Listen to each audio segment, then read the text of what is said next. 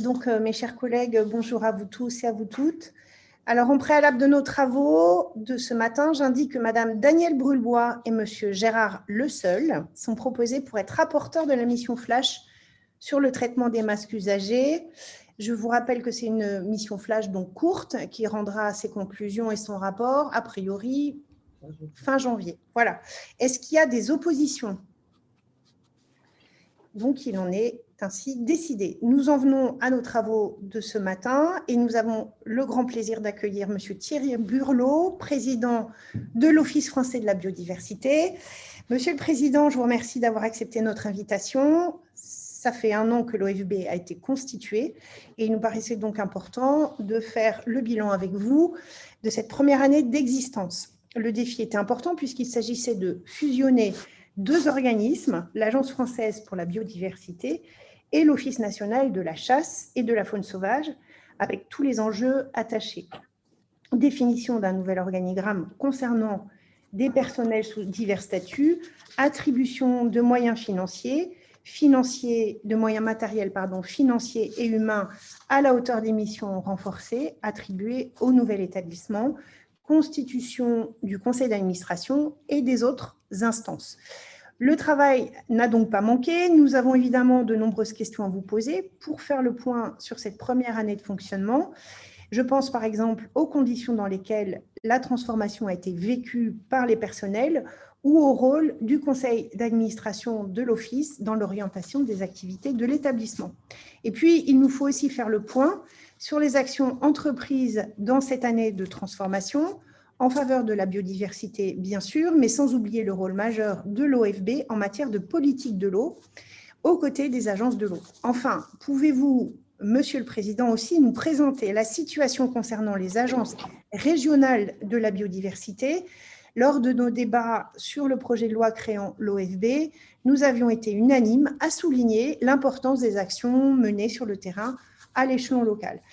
Monsieur le Président Thierry Burlot, je vous cède la parole pour une quinzaine de minutes, puis ensuite les orateurs de groupe prendront la parole, chacun et chacune, et ensuite nous aurons aussi des questions des députés, des questions d'une minute, donc euh, un temps de parole à répartir, et, merci pour, votre intervention, Monsieur le Président, c'est à vous. Merci Madame la Présidente. Euh, d'abord, je voudrais vous, remercier très sincèrement de, me, me, convier à à cette audition, euh, euh, parce que c'est important, je crois, qu'on puisse ensemble, collectivement, euh, faire le point sur l'Office français de la biodiversité. je commencerai par vous dire que si je siège à l'Office français de la biodiversité, c'est avant tout parce que, comme notre, votre collègue Martial Sadier nous sommes euh, présidents de comités de bassin. Et euh, ces comités de bassin sont représentés euh, au sein de l'OFB au sein du conseil d'administration. Alors pour quelle raison? Bah, Tout simplement parce que l'OFB, l'Office français de la biodiversité, est financé à 80% par le dispositif des agences de l'eau. Donc, il n'était pas illégitime que nous soyons représentés dans cette instance, et nous sommes trois, en accord avec euh, l'ensemble des collègues, euh, André Flageolet, euh, François Sauvadet et moi-même, Arthur Picardie, Seine-Normandie, Loire-Bretagne. Et on s'est mis d'accord collectivement pour que notre représentation soit ainsi. Et donc, c'est comme ça que finalement, j'ai eu le plaisir euh, de poser ma candidature à la présidence de, la création de cet office. Euh, et, j'ai donc été élu dans une instance que je connaissais, je vous l'avoue pas. Mais je ne connaissais pas antérieurement l'histoire de, de l'AFB ni de l'ONCFS. Donc j'ai découvert un, nouveau monde et euh, que je connaissais un peu, évidemment, les sujets environnementaux, puisque je suis vice-président du Conseil régional de Bretagne en charge de l'environnement, je connaissais un peu les sujets quand même. Hein.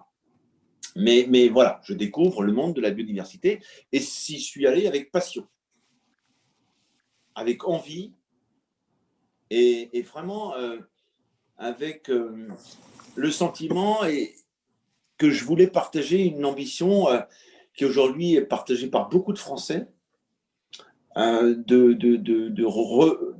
finalement de, prendre en compte les questions environnementales non pas comme une contrainte, mais comme une ambition collective. Et de faire de la biodiversité une vraie politique Et franchement, j'étais heureux de rentrer en début d'année 2020 dans cet établissement.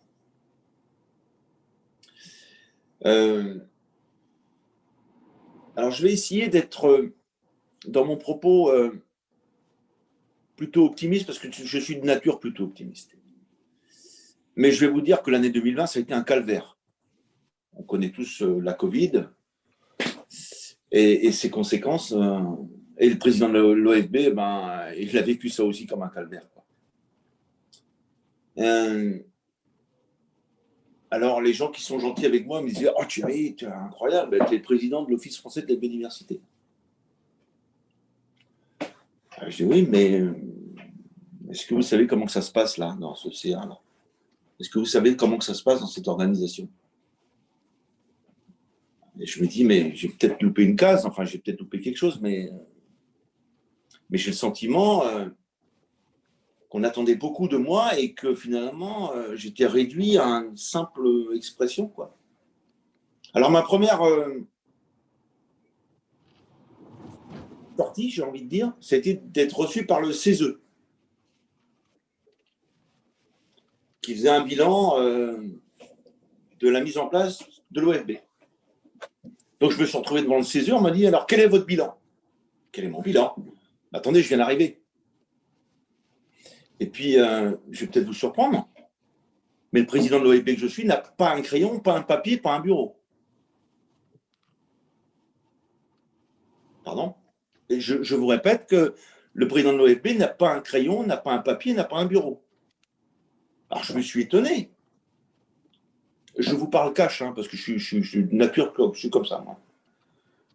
Et elle me dit, mais c'est pas possible. Mais je dis si. Donc je me suis plaint auprès des, ministères, évidemment, en disant, mais attendez, qu'est-ce que vous attendez de moi? Qu'est-ce que vous attendez de moi? Parce que l'OEB, c'est quand même une organisation qui a été conçue, imaginée par la loi, pour être une instance de, de, projet, de partage, de coopération avec des agriculteurs, des élus, des associations, des chasseurs, des pêcheurs. Et tous me disaient euh, l'envie qu'ils avaient de partager la biodiversité et d'en faire une vraie, euh, donc euh, voilà, ça a été ma, stupéfaction. Alors, je vais vous dire une chose, c'est je connais parfaitement l'organisation des agences de l'eau, par exemple, et des comités de bassin. Et moi, par exemple, je préside le comité de bassin de Loire-Bretagne. Je me refuse de siéger à l'agence de l'eau. Je fais bien la part des choses entre le Parlement de l'eau et le financement de l'eau je fais bien la part des choses. Et moi, quand je préside un comité de bassin, je préside une assemblée qui travaille sur les questions de l'eau. Et à l'agence de l'eau, les choses se passent très très bien. Même si les sujets sont hyper tendus, vous connaissez, vous connaissez bien les, sujets, hein, le partage de l'eau, hein, mais ça se passe très bien. Et là, à l'OEP, ben, je n'ai pas encore trouvé ma place. Donc, je voulais vous dire ça. Alors, je conçois bien que qu'on a vécu une année compliquée, la Covid n'a rien arrangé, l'établissement est en, construction, enfin. Mais je me pose encore la question, euh, qu'est-ce que vous attendez nous? Attendez de nous. Qu'est-ce que vous attendez de nous? Parce que moi, j'ai vu les débats comme vous sur les néonicotinoïdes. J'ai vu les débats sur la biodiversité. J'ai vu les. Jamais le, le CA de l'OFB n'a été interpellé sur ces sujets-là. je me dis, mais c'est pas possible tu présides un conseil d'administration de l'Office français de la biodiversité, et tous ces sujets-là te passent par-dessus la tête. Alors moi, j'ai peur de décevoir, Madame la Présidente. J'ai peur de décevoir. J'ai peur qu'un jour on me dise, mais tu vas nous rendre des comptes. Mais quel compte, quel compte je peux vous rendre, puisque j'ai l'impression... Voilà. Alors, le premier budget, on n'avait pas voté, puisque euh, on s'est installé à cause de la Covid un peu plus tard. Donc, c'est les ministères qui avaient proposé le budget, et ils ont bien fait d'ailleurs. Et donc, le, budget a été proposé par l'État et l'année 2020, on a fonctionné avec un budget euh, Et on vient de voter, on vient de voter notre budget 2021. Madame la, présidente, vous étiez d'ailleurs présente, représentant l'Assemblée nationale. Et puis, c'est, moi, j'ai, l'impression que quand je réunis le conseil d'administration, j'ai plutôt l'impression d'avoir des gens qui ont envie de faire. Tout le monde est présent, ça débat. On a mis 4h30 pour voter le budget, mais on a eu une vraie discussion. Quoi. Une vraie discussion. Et d'ailleurs, je ne sais pas si vous avez vu, mais on a voté le budget, mais on a accompagné notre vote du budget d'une motion. Notamment en disant, euh, vous nous fixez une ambition, OK, mais euh, avec 22 postes en moins, ça va être compliqué. Quoi. Donc on a demandé à, rencontrer le Premier ministre pour lui faire part du souhait, enfin, de l'inquiétude euh, que l'on avait au CA sur les ambitions définies dans le discours du président de la République à Chamonix. Je pense que personne ne contestera ce, discours qui était excellent sur le fond et qu'on partage, je suis convaincu au sein de l'OFP. Par contre, la question des moyens et des trajectoires, c'est autre chose. Alors, je vais terminer en vous disant finalement ce qui s'est passé lors du dernier CA. Parce qu'évidemment, je me suis un peu plaint euh, auprès du directeur, auprès des ministres, auprès de Madame la secrétaire d'État pour lui dire écoutez, euh, moi je veux bien euh, travailler dans la biodiversité, mais, mais, mais, mais, comment, comment, comment on fait ensemble quoi? Comment, comment j'associe? Parce que je pense qu'on a une vraie instance, c'est comme les comités de le bassin on a une vraie instance où, tous les partis prenants sont là. Donc profitons-en pour engager des débats avec les chasseurs, les pêcheurs. Et, vous connaissez les parties prenantes, c'est pas simple. Mais c'est ça aussi la, vitalité de nos organisations. Et c'est pas Martial Sadier qui va me contredire. Dans nos comités de bassin, on a des agriculteurs, on a des associations, et on a une trajectoire commune. On n'est pas d'accord, mais n'empêche qu'on discute et on avance. Et ça facilite l'action de l'État, j'ai envie de dire. Bah, pour l'OEB, moi j'ai envie de dire, euh, j'aimerais tellement que le CA de l'OEB soit, moteur, vous voyez, de, de, toutes ces réflexions. Et c'est ça que j'ai envie de vous dire. Parce que moi, je n'ai pas envie, quand je terminerai mon mandat, de me dire que j'ai rien fait, quoi. Et que j'ai rien impulsé. Je n'ai pas envie de, de, me retrouver devant vous dans, dans deux ans en disant, bah, écoutez, c'est comme ça, euh, on vote le budget, puis terminé, circuler, il n'y a plus rien à voir, quoi. Moi, j'ai envie de faire autre chose. C'est pas que le budget, ça me désintéresse, au contraire. Hein. Alors, il y a deux questions qui m'ont été posées par Mme la Présidente, auxquelles je vais, je vais répondre. Oui, je vous disais que lors du dernier CA, le DG m'appelle une semaine avant le vote du CA en me disant euh, il faudrait faire une minute de silence en, mémoire de l'agent qui s'est suicidé. Donc j'apprenais qu'il y avait un agent qui s'était suicidé avec son arme de service dans son bureau. Mais je dis évidemment, évidemment. Et vous imaginez, on a commencé le CA comme ça, avec des organisations syndicales qui, qui ont quand même pas bien, bien vécu la fusion. Il faut qu'on se dise les choses. Et il y a un mal-être social évident. Et moi, je ne veux pas accabler ni le DGS ni l'organisation. C'est pas simple. Mais j'aimerais bien contribuer justement à faire que ça soit mieux.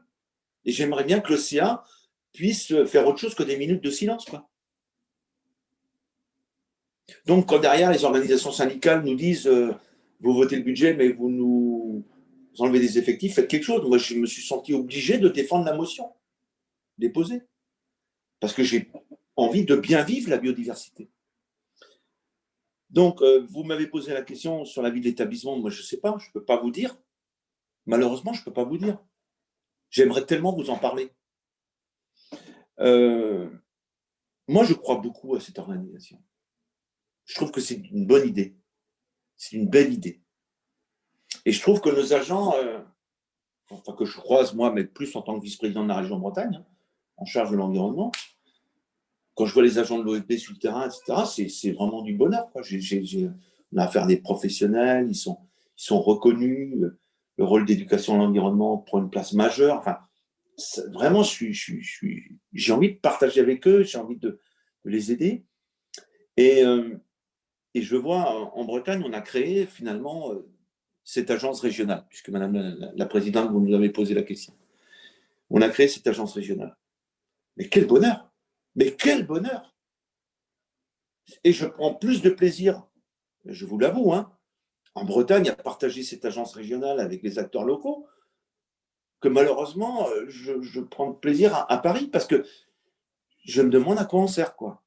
Alors peut-être que, je ne sais pas, peut-être qu'on s'est trompé sur, au démarrage, mais, mais moi, je n'ai pas envie de,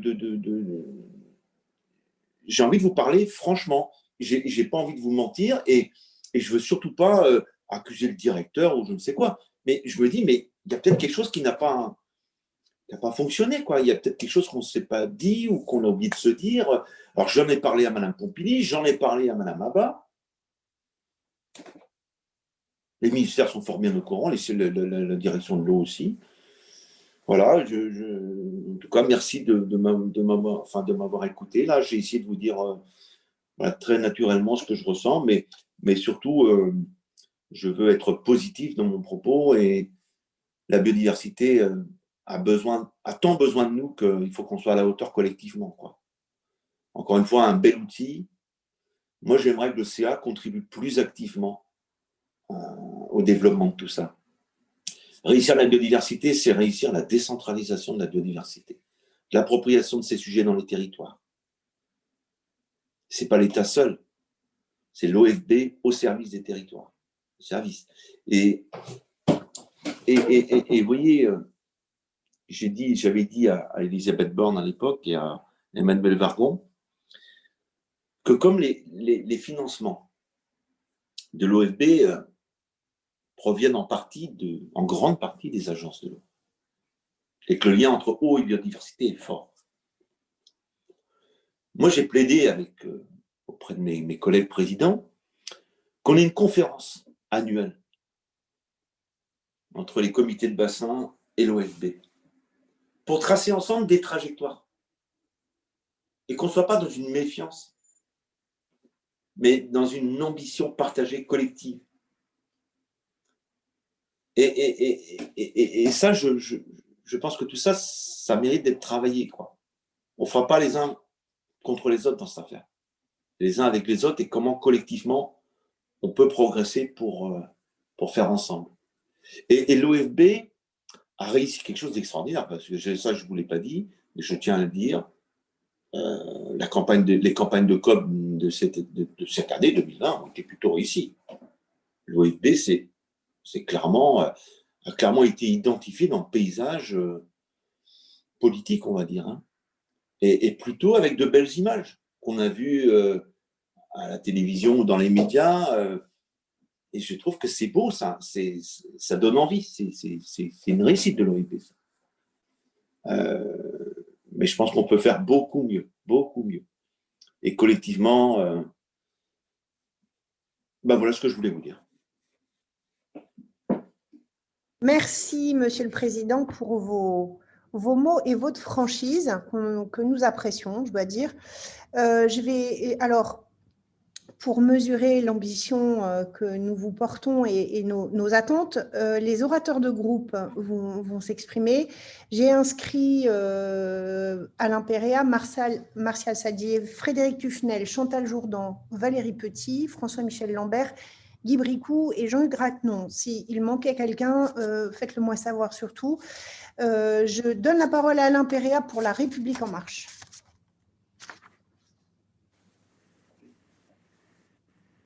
Est-ce qu'Alain est connecté? Alain, ton micro.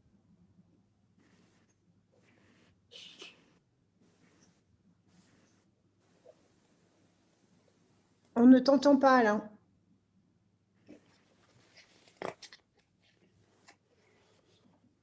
On ne t'entend toujours pas. Il y a un petit problème de micro, je crois.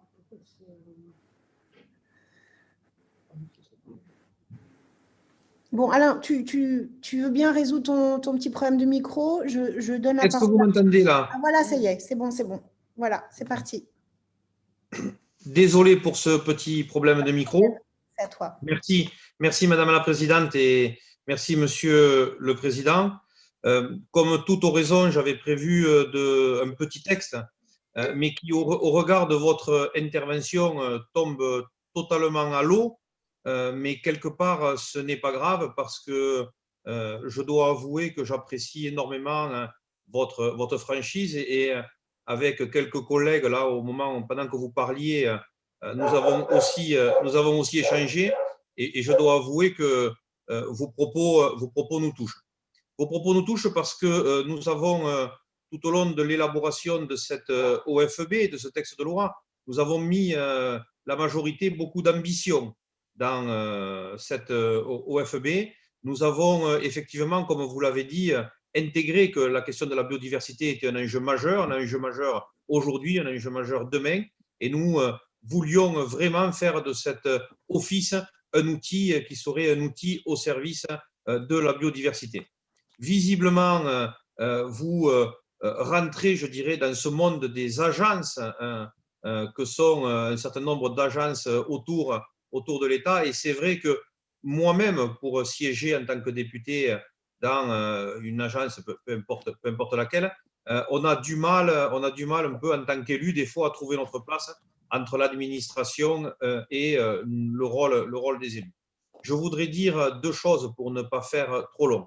Le, premier, c'est que nous avons passé énormément de temps, et je me souviens des heures de discussion avec nos collègues, notamment de l'opposition, pour réfléchir sur l'élaboration et qui allait siéger dans euh, ce conseil d'administration. Et quand je me souviens de nos débats et que je vous entends aujourd'hui, je me dis qu'il y a un décalage et que ce décalage, ce n'est pas tolérable. Et donc, euh, euh, au nom de, de la majorité, hein, qui, certains collègues m'ont déjà envoyé des messages, au nom de la majorité, nous allons voir avec notre présidente ici présente comment nous pouvons agir afin que ce conseil d'administration, dans l'équilibre qui doit être celui entre l'administration et, je tiens aussi à, à, saluer le travail de votre directeur parce que nous sommes en contact pour un certain nombre de dossiers. Il fait un bon travail, mais au nom des, élus de la majorité, moi je tiens à, vous dire que nous, allons, nous avons entendu et nous allons euh, essayer de, rééquilibrer et de redonner toute cette place euh, euh, que doit être celle du conseil d'administration. Et ensuite, pas sous forme de, de reproche, mais surtout sous forme d'ambition, nous voulons que l'OFB soit un outil de prospective, soit un outil qui soit présent, vous avez parlé d'un certain nombre de, dossiers, les néonicotinoïdes et autres. Et donc, nous, on a pour ambition que vraiment l'Office français de la biodiversité soit un outil de prospective. Et c'est là-dessus que nous vous attendons. Je vous remercie et euh, nous nous reverrons sûrement très bientôt. Merci, merci beaucoup, chers collègues. Martial Sadier. Est-ce que Martial, tu es connecté?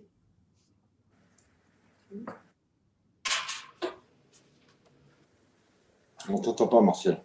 Ouais, on ne t'entend pas. Euh, c'est bon, c'est bon. Tu peux... Non, non, non, on ne t'entend pas. Vous m'entendez? C'est bon. C'est bon, Pardon. Bonjour, Madame la, Présidente, euh, cher Président euh, Burlot et surtout cher Thierry. Merci euh, pour votre engagement à la tête de l'OFB et puis également euh, à la tête du comité de bassin Loire, Loire-Bretagne. Mes chers collègues, bonjour. Nous avons été très présents, les députés LR, et, je pense notamment à Jean-Marie Sermier, mais à d'autres, où nous n'avons pas manqué une seule minute des débats en commission, vous le savez, ça a été rappelé par Alain Péréa, ainsi que dans l'hémicycle où nous avions soulevé un certain nombre d'inquiétudes. Je pense au financement, je pense au rôle, à l'action concrète et puis à la gouvernance.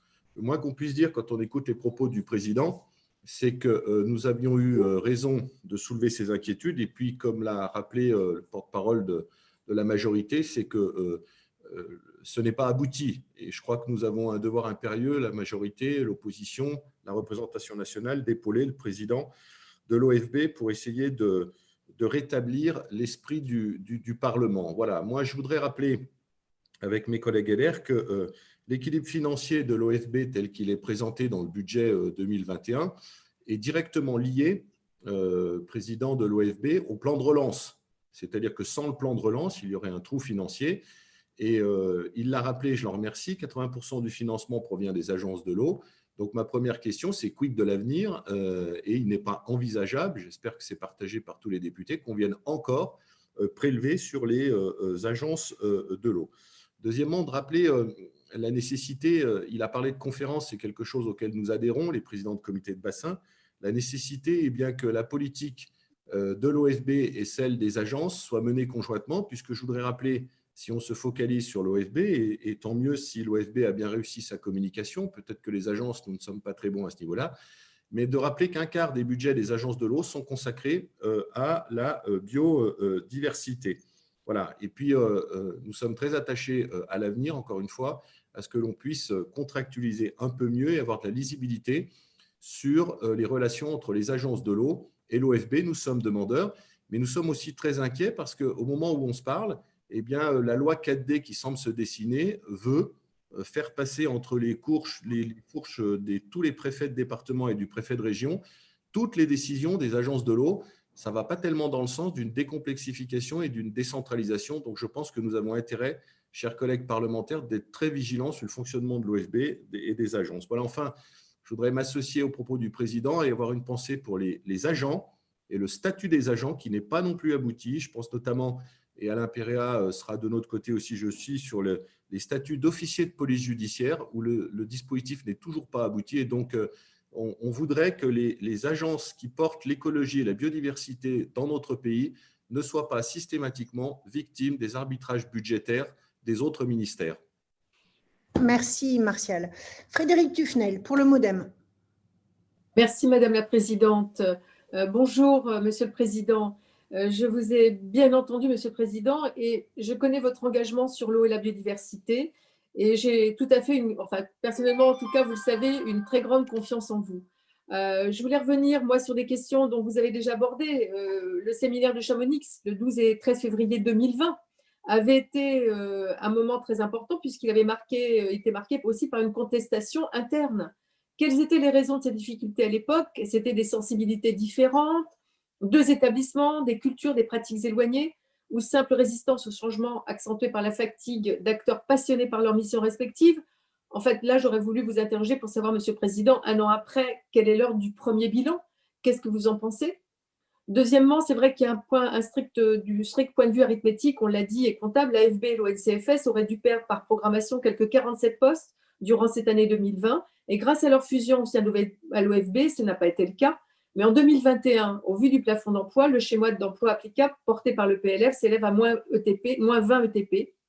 Et nous entendons déjà, ça et là, que certains sites naturels auraient impliqué, pour garantir la bonne gestion, le conventionnement avec des éco-gardes bénévoles. En marge de la suppression des 20 ETP, l'examen du PLF nous a pourtant assuré des prévisions d'emploi hors plafond, de nature à mobiliser des contrats aidés, des apprentis, des volontaires, du service civique pour 20 ETP. C'est inédit. Au moment d'apprécier donc les moyens humains de l'OFB d'un point de vue quantitatif, qu'en est-il du point de vue qualitatif du côté des emplois, des compétences et d'expertise? Vous êtes un outil d'expertise exceptionnel et on a besoin de votre expertise.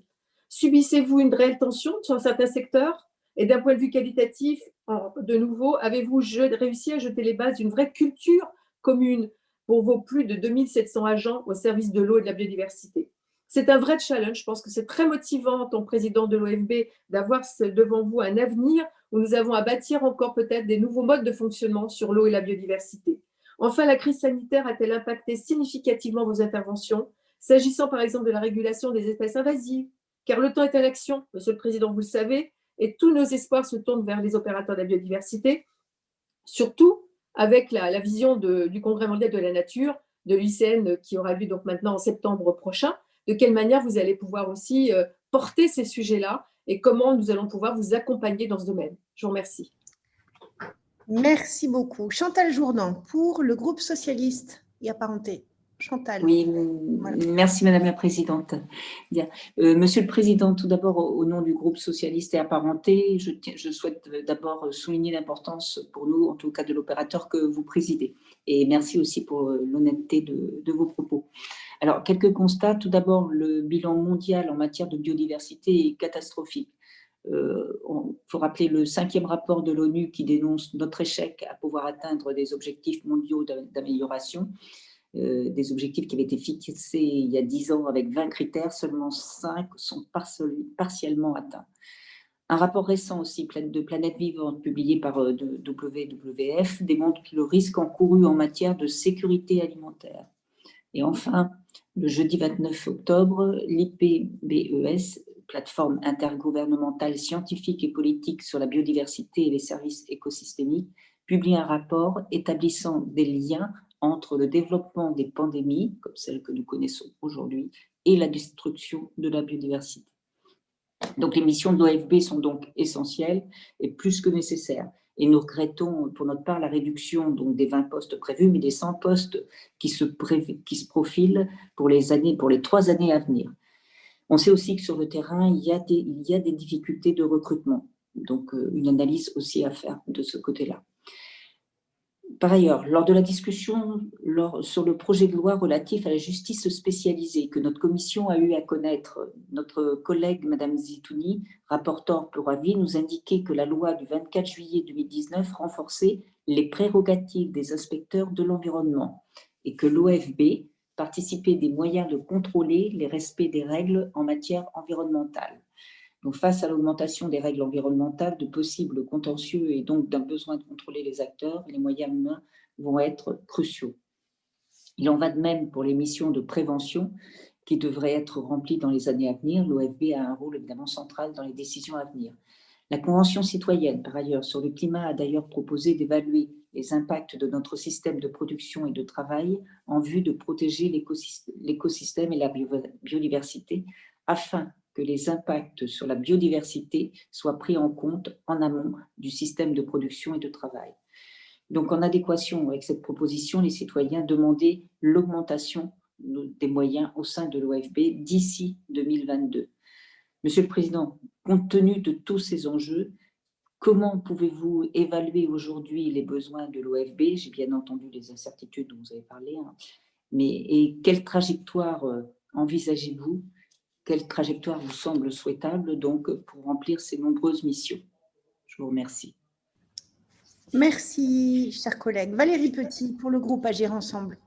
Merci, Madame la Présidente. Alors, bah, je tenais, euh, je tenais euh, évidemment à, m'associer à mes collègues, notamment Alain Pereira et Martial Sadier, pour, euh, pour dire que je pense, Monsieur le Président, vous ne trouverez que des alliés pour, pour soutenir et l'OFB et l'ambition que l'on s'est fixé en matière de biodiversité. On entre cette année dans une année de la biodiversité avec la COP 15 d'une part, et puis avec euh, euh, l'accueil de la France du, Congrès euh, national, du Congrès pour la nature. Donc, je, pense qu'il faut poursuivre le combat pour se donner un maximum de moyens. C'est évidemment ce que vous avez évoqué sur les, les effectifs, où nous avons été nombreux opposition et majorité à nous, mobiliser, mais c'est aussi une gouvernance plus démocratique parce que tous ceux qui se battent pour la biodiversité savent que l'acceptabilité et le caractère démocratique des décisions est absolument fondamental euh, pour atteindre l'objectif. Et je pense que plus les citoyens et plus l'ensemble des acteurs qui contribuent à,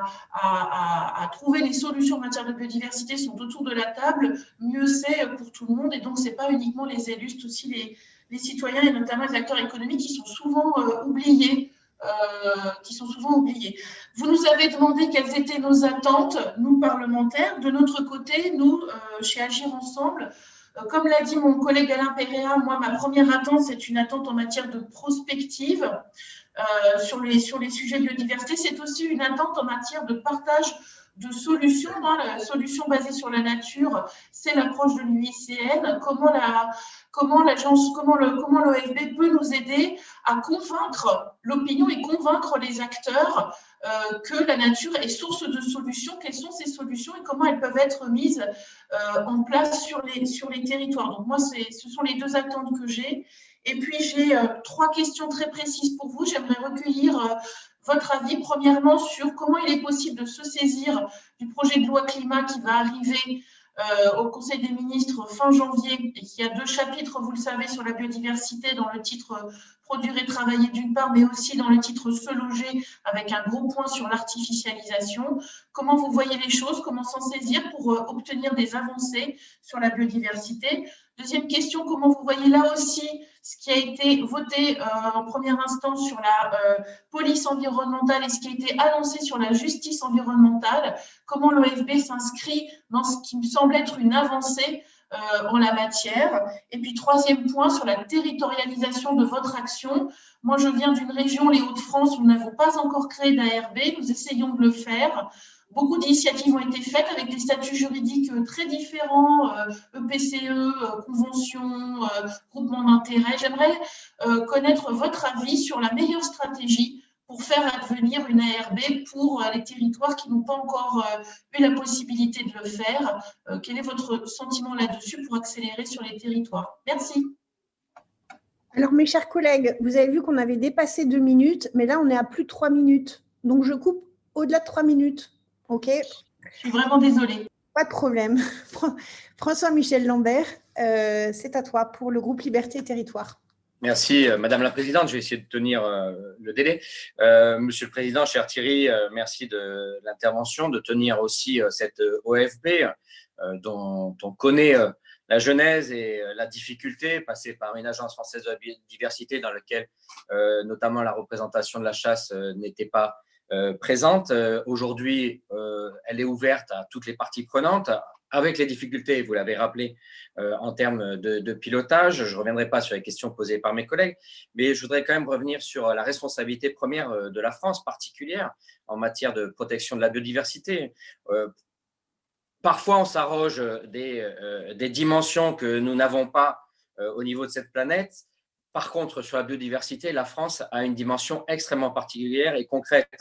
Nous disposons du deuxième domaine maritime au monde. Nous hébergeons près de 10%, 10 de la biodiversité mondiale, ce qui est colossal pour un, pays euh, comme le nôtre et par rapport à notre réelle place dans, l'échiquier mondial. Donc, sur la biodiversité, nous avons une place première.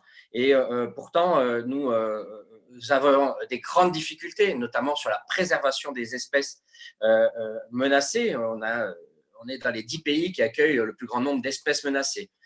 En septembre, j'espère que nous pourrons tenir le prochain congrès mondial de l'UICN à Marseille, congrès que j'avais soutenu en son temps auprès de Nicolas Hulot dès septembre 2017. Il est absolument indispensable que euh, la France puisse euh, porter cette voix. Or, euh, nous constatons, et le groupe Liberté et Territoire en est le critique fortement, la baisse des moyens humains qui sont donnés pour agir sur la question de la biodiversité et l'incapacité à créer du collectif. Je ne reviendrai pas sur certains points. Je rappellerai quand même, comme a dit mon collègue Martial Sadier, que s'il n'y avait pas eu 85 millions d'euros venant du plan de relance, l'OFB sera en difficulté financière au moment où les Français, les élus locaux, les territoires, le moment de la résilience, du retour à euh, un équilibre dans les territoires, comment pouvons-nous avoir un modèle de développement qui euh, élargisse les compétences de l'OFB Et je pense notamment aux gardes particuliers assermentés qui ne sont pas assez mobilisés, pourtant ils sont très nombreux, ce sont des bénévoles qui sont dans les territoires, qui connaissent très bien ces enjeux. Et je finirai sur deux questions. Nous avons deux lois devant nous, ça sera l'opportunité. La loi 3D, euh, sur la décentralisation, différenciation et déconcentration, et la loi climat, comment nous pouvons, à la fin de notre mandat, réussir à euh, propulser l'OFB là où il doit être, à la hauteur des enjeux de la France. Merci. Merci François Michel. Guy Bricou pour euh, le groupe UDI indépendant. Madame la Présidente, Monsieur le Président Burlot, merci. Vous nous avez parlé franchement et je reprendrai des questions que vous avez déjà évoquées en partie. Alors, la crise sanitaire que nous traversons a dû fortement impacter votre première année d'existence. Avez-vous pris certains retards? Comment avez-vous géré durant le premier confinement la question du contrôle des infractions et atteintes à l'environnement, car vos agents ne pouvaient se déplacer. Comment dans ce climat si particulier s'est concrètement passée la fusion entre des agents venant d'univers très différents? Y a-t-il encore des modes de fonctionnement à revoir, à perfectionner? Les canicules que nous connaissons depuis plusieurs années impactent une grande partie de nos territoires, causant des sécheresses, des incendies, des dégâts sur la nature de plus en plus conséquents. Un récent rapport du Conseil général de l'environnement et du développement durable et du Conseil général de l'alimentation, de l'agriculture et des espaces ruraux sur les impacts des épisodes de canicule et de sécheresse de l'été 2019 met en exergue une anticipation trop tardive des problèmes en raison notamment de la rareté des programmes de recherche dédiés aux impacts du changement climatique. Comment l'OFB suit-elle ce grave problème de la sécheresse? Y avez-vous dédié des programmes? Comment analysez-vous les choses aujourd'hui? J'ai lu que vous aviez créé une équipe de policiers visant à lutter contre les trafics d'animaux sauvages à Paris et dans sa région. Pourriez-vous nous expliquer comment elle travaille, avec quels outils? Plus globalement, alors que vos missions sont nombreuses et parfois complexes, avez-vous aujourd'hui les moyens tant financiers qu'humains de les exercer? Mais vous y avez déjà répondu, je pense. Je finirai sur un cas très concret qui concerne mon territoire. La rivière Sambre est actuellement recouverte d'une plante invasive, qui empêche la relance du trafic fluvial. Il se trouve que je me bats de longue date pour la réouverture du canal de la Sambre à l'Oise et suis inquiet de cette situation. L'OFB est-elle en capacité de jouer un rôle pour trouver au plus vite une solution avec l'ensemble des acteurs concernés, VNF et élus locaux notamment, et c'est un problème qui doit concerner toute la France. Je vous remercie. Merci beaucoup. Jean-Yves Ratenon pour la France Insoumise. Est-ce que Jean-Yves Oui, oui. Voilà, très bien. Oui, Madame la, Madame la Présidente, euh, Monsieur le Président, mes chers collègues, je profite de, de, cette occasion pour donner un coup de projecteur sur la biodiversité euh, des Outre-mer. La richesse de cette biodiversité est incomparable. Sur le nombre euh, d'espèces découvertes en France, 9 sur 10 le sont dans les Outre-mer. 500 000 à 1 million d'espèces sont menacées d'extinction selon le rapport scientifique alarmant de la plateforme intergouvernementale sur la biodiversité et les services écosystémiques euh, paru en mai 2019. Euh, on connaît peu de choses finalement sur la biodiversité des Outre-mer. Beaucoup de groupes d'espèces sont insuffisamment euh, répertorié. Une vaste étude euh, est en cours avec pour objectif comprendre et évaluer l'état euh, des récifs coralliens pour en tirer des enseignements sur la gestion de ces écosystèmes complexes. Où en est cette étude? Avez-vous des éléments là-dessus? Disposez-vous déjà d'éléments concrets sur ce, cette étude au niveau des moyens humains pour notamment lutter contre le braconnage, euh, vérifier du bon usage et de la gestion de la ressource en eau, surveillance des pêches. Une augmentation de ces effectifs est-il euh, prévu? Comment êtes-vous organisé et quelles sont vos forces en présence euh, dans les Outre-mer? Au, projet de loi de finances, il est prévu que l'Office perde 24 équivalents en temps plein. Est-ce que c'est compatible avec l'urgence écologique, euh, selon vous, quels moyens sont mis en place pour soutenir les élevages traditionnels et parfois séculaires dans les départements ayant sur leur territoire des espèces protégées ou un parc euh, euh, national? Parfois, on voit des éleveurs, des agriculteurs devant les tribunaux parce qu'ils ont déboisé une parcelle pour améliorer le confort des animaux, construire un hangar pour protéger leur matériel ou soit qu'ils ont construit ou réhabilité euh, leur logement pour, euh, entre autres, pouvoir surveiller leur production. Comment concilier l'impérieuse nécessité de protéger la biodiversité et euh, l'activité humaine, la vie humaine en général? L'un ne devant pas se faire au détriment de l'autre. Je vous remercie de m'avoir écouté. Merci beaucoup pour vos propos de chaque, orateur de groupe. Alors, euh, Monsieur le Président Burlot, c'est à vous pour répondre aux députés. Puis ensuite, nous aurons une série de, euh, questions euh, plus courtes de la part des, collègues. c'est à vous pour répondre. Merci, Madame la Présidente. Alors, je vais essayer de répondre aux questions que vous m'avez posées les uns les autres, en vous remerciant une nouvelle fois de m'avoir entendu. Alors, euh, Monsieur Pereira, beaucoup d'ambition en effet, euh, et, je veux, euh, je ne veux surtout pas que mon propos soit, soit négatif. Moi, je suis quelqu'un qui, j'aime bien dire les choses, et, moi, cette affaire-là, j'y crois. Et de toute façon, j'y crois parce que c'est une nécessité absolue. Et il va falloir vraiment qu'on réussisse tous à faire que les questions environnementales ne deviennent pas accessoires, mais soient au cœur de nos politiques publiques.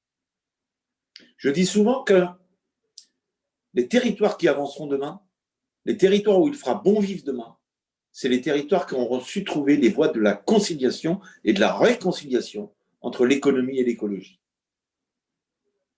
Donc c'est une ambition, ce n'est pas une contrainte l'environnement. Alors,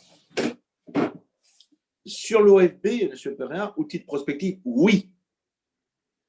Et, j'ai envie de répondre à Martial Sadier de la même façon. Mon cher Martial, il faut que collectivement, on se pose la question de la prospective, de la trajectoire et des moyens. Et vous avez soulevé des choses tous de manière très importante, la question des effectifs et de la territorialisation. Et je pense que l'OFB réussira s'il est capable aussi de se décentraliser, de travailler avec les autres. Ce n'est pas l'OFB à Paris, à Vincennes, qui va régler le problème. Hein.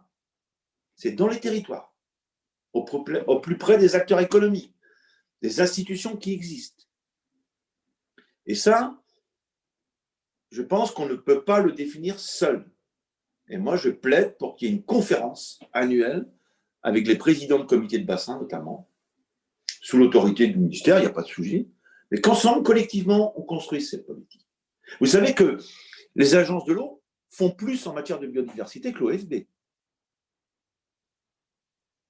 font plus. Et ça ne se sait pas. Donc il faut que collectivement on dise voilà comment on fait. Et je n'imagine pas que les régions, les départements, les communes, les intercommunalités ne s'approprient pas le sujet. Ce matin, j'étais euh, à une, conférence euh, avec euh, l'INET, qui faisait des, qui, voulait m'interviewer sur ce que je pensais de, la biodiversité. J'étais avec le DGS de la ville de Niort et Michael Weber, président des parcs naturels régionaux, enfin de l'association des parcs. Et on avait une conférence sur la biodiversité. Et quand je vois l'effervescence dans les territoires, l'envie de biodiversité, l'envie de sens commun au moment où on vit une crise sanitaire terrible, l'envie de, trouver du sens à l'action publique, la biodiversité, c'est un bon, un bon outil. Alors, dire au collègue Marcel Sadier que c'est vrai qu'on a construit le, le budget 2021 de l'OFB avec le plan de relance. Deux ans. Et qu'il faudra qu'on se pose la question de la suite. Et là, moi, je n'ai pas envie de me retrouver, ni de vous, enfin, que, collectivement, on se retrouve dans deux ans en disant on n'avait pas vu le coup venir. Ah non, il faut le préparer. Parce qu'il n'y a rien de pire que les plafonds mordants, les, doctrines qui tombent annuellement. Euh, et je sais que vous n'y êtes pour rien, parce que si vous êtes dans la commission développement durable, c'est que vous êtes intéressé par les sujets. Donc vous vous battez pour ces sujets-là comme moi. Donc, il n'y a rien de pire que ça, les, réponses brutales en fin d'année ou en début d'année en disant, voilà, c'est comme ça, circuler. Non, la biodiversité mérite mieux que ça. Mérite une trajectoire, une ambition, et qu'on se dise les choses. Qu'on se dise les choses. Euh, donc, moi, je réponds favorablement à, la proposition de, Martial Sadier d'avoir une conférence des financeurs. Évidemment. évidemment. Madame Tuvenel, euh, on s'était vu, je me souviens, on avait parlé de, vous m'aviez audité sur la question des, ressources en eau, euh, de la sécheresse et des retenues, euh, fameuses retenues collinaires. Et, je vois Sandrine Lefort, on était l'autre jour dans, son, dans sa belle circonscription à parler de tout ça. C'est un sujet compliqué. Mais ce sont des sujets auxquels il va falloir faire face avec lucidité. La question environnementale, aujourd'hui, le facteur limitant au développement économique, c'est la question environnementale. Les territoires qui se développeront demain, c'est les territoires qui auront su gérer la ressource en eau, en termes de prélèvement, d'usage, de qualité. Et, c'est les territoires qui seront euh, préservés et concilier tout ça. Donc la question environnementale, elle est centrale. Donc, euh, pour répondre à, à Mme Tunnel, moi, j'avais beaucoup aimé le discours de Chamonix, du président de la République. Je l'ai dit, euh, je trouvais que vraiment, euh, il n'y avait pas grand-chose à, redire. Mais il ne faudrait pas que ce discours euh, ne soit pas accompagné d'actes forts politiques. Et c'est sûr que quand on dit on va multiplier par trois les surfaces à protéger en France et en Outre-mer, et que dans le même temps, on va réduire les effectifs, à quelque niveau que ce soit, c'est difficilement compréhensible. Donc là, euh, je pense que collectivement, on a intérêt de réfléchir. Et c'est pas simple. Et Mme vous avez dit, la France va accueillir euh, le Congrès mondial. Et M. Ratnon l'a dit aussi. Mais la France, c'est ses outre-mer ses ultramarins. Et euh, ça a été fort bien dit par François-Michel Lambert. La France dispose de 10% de la biodiversité mondiale. Donc la France, sur le sujet, a des responsabilités énormes. Euh, Madame Jourdan, euh, j'ai entendu votre euh, intervention sur euh, les difficultés de recrutement, la, la, question des personnels. C'est une vraie question. Moi, je ne vous cache pas que j'aimerais que le président du CA puisse peut-être plus écouter et, comprendre les difficultés des personnels. J'ai cru comprendre qu'il y avait des points de titularisation, d'harmonisation des statuts euh, qui font que l'obligation de passer des concours pour des gens qui, qui sont déjà en tension. Euh, vous vous rendez compte, il y, a, certains agents, ils ont changé trois ou quatre fois de structure en dix ans. Ça a pu. Euh, et puis c'est des mondes quand même qui sont sont pas simples. Hein. Le monde de la chasse et, le monde de la préservation de l'environnement, c'est pas la même chose. Hein. Donc, il ne faut pas dire que la, fusion a été simple et facile à vivre. Donc, euh, je pense qu'il y a une nécessité d'écoute. Euh, et je, pense que la direction, le, directeur général a bien conscience de ça. Il a écrit d'ailleurs en ce sens à Mme Pompili. Mais euh, si on peut contribuer à aider, ben, il faut, qu'on puisse. Alors, sur les budgets, euh, question qui, est un peu récurrente dans ce que vous avez et sur les perspectives, et notamment par rapport à la question qui est posée par Madame Valérie Petit, qui est assez juste. La question centrale de l'environnement, euh, c'est que c'est une politique publique, pas qu'on découvre, mais, mais qui finalement n'est adossée sur aucune fiscalité. Et je dis souvent, un peu par provocation, que les territoires qui gagnent le plus d'argent aujourd'hui, c'est les territoires qui artificialisent les sols, qui font finalement l'inverse de ce qu'il faudrait faire. Et j'ai été moi-même élu local, président d'une communauté de communes, et, j'ai vu un peu la fiscalité dans les territoires, j'ai vu parfois même la guéguerre entre la fiscalité dans les territoires, c'est-à-dire que quand tu avais la chance d'avoir les zones d'activité, les centres commerciaux et tout le reste, euh, bah, tu avais les dotations fiscales qui arrivaient derrière. Et malheureusement, euh, dans le même temps, les communes qui protégeaient, qui préservaient, n'avaient, elles, que contraintes, sans aucun retour de fiscalité. Et je vais vous prendre le cas de la Bretagne. Parce que la Bretagne a une particularité c'est que le réservoir d'eau de la Bretagne, il est dans le centre Bretagne, pour ceux qui connaissent la Bretagne. Et les usages de l'eau, ils se font sur les littoraux et dans les métropoles.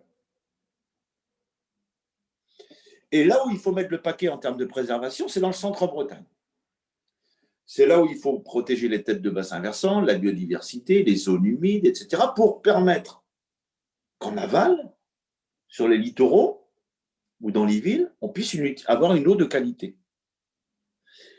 Et donc, quand on regarde les choses de manière différente, on se dit, mais c'est donc dans le centre-Bretagne qu'il faut faire le plus d'efforts de préservation, de protection, pour une ressource en eau qu'ils ne vont pas utiliser, puisqu'elle va être utilisée sur les littoraux, dans des territoires qui se développent, dans des territoires riches, quand le centre-Bretagne, dans le même temps, perd de la population, perd des services publics,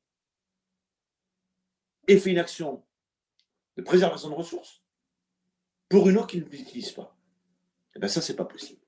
Et je trouve que cet exemple illustre bien la difficulté qu'on a aujourd'hui, c'est-à-dire que la préservation de l'environnement n'est pas reconnue en termes de fiscalité. Et ça, il faut y travailler. Et pour répondre à la, question de Madame Petit, c'est là-dessus qu'il faut travailler. Il faut récompenser ceux qui font des efforts. Il faut arrêter de dire que l'environnement, c'est une contrainte. Parce que c'est avant tout notre patrimoine mondial, notre patrimoine commun qu'est la nature, qu'on préserve pour tout le monde. Et ça, faut le récompenser. Et on ne peut pas considérer que l'environnement, c'est toujours des contraintes, dire aux agriculteurs, ne faut pas faire ceci, faut... non. Les agriculteurs sont prêts à faire si on reconnaît leur travail. Et si on dit à un agriculteur, tu n'as pas le droit de faire ceci, non, ce n'est pas, pas que tu n'as pas le droit de faire ceci. C'est qu'il faut que tu fasses ça et on va t'aider à le faire. Il faut arrêter de leur dire faut pas faire. Non, non, tu vas faire ça et on va te rémunérer. Et c'est là-dessus que la loi est importante et que le volet, euh, euh, dans le projet de loi de climat, il y a quelque chose à faire là-dessus. Et je, peux, je suis prêt, Madame Petit, à vous rencontrer pour en discuter. Mais par exemple, vous voyez, vous prenez la DGF des communes, dotation globale de fonctionnement des communes. Pourquoi ça serait au linéaire de, de, route? Pourquoi ça serait euh, en fonction de la population? Et pourquoi on ne dirait pas il y a un critère de, zone de protection? Pourquoi une commune, par exemple, qui, dit moi je fais, je fais 40% d'efforts pour les autres en, protégeant, pourquoi je ne serais pas rémunéré Après tout? Euh, alors, sur la police de l'environnement, là, je ne connais pas bien le sujet, donc je ne vais pas m'aventurer. Euh, je m'en excuse. Et sur la territorialisation de l'action, c'est l'un des défis à relever. Et c'est ce que je dis à Pierre Dubray, directeur de, de l'OFB.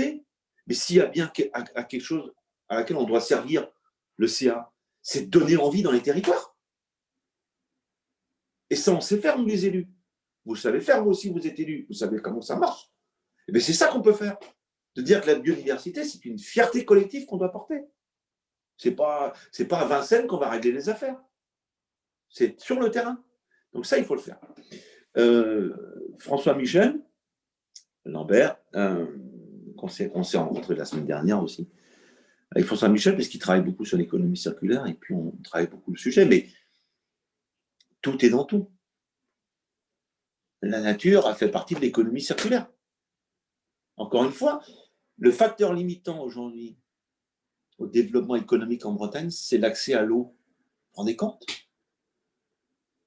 rendez compte Quand on va se rendre compte, et Mme Tuvenel le sait bien parce qu'elle a écrit un rapport là-dessus, quand on va se rendre compte qu'il y a certains territoires où il n'y a plus d'eau, ben comment on fait?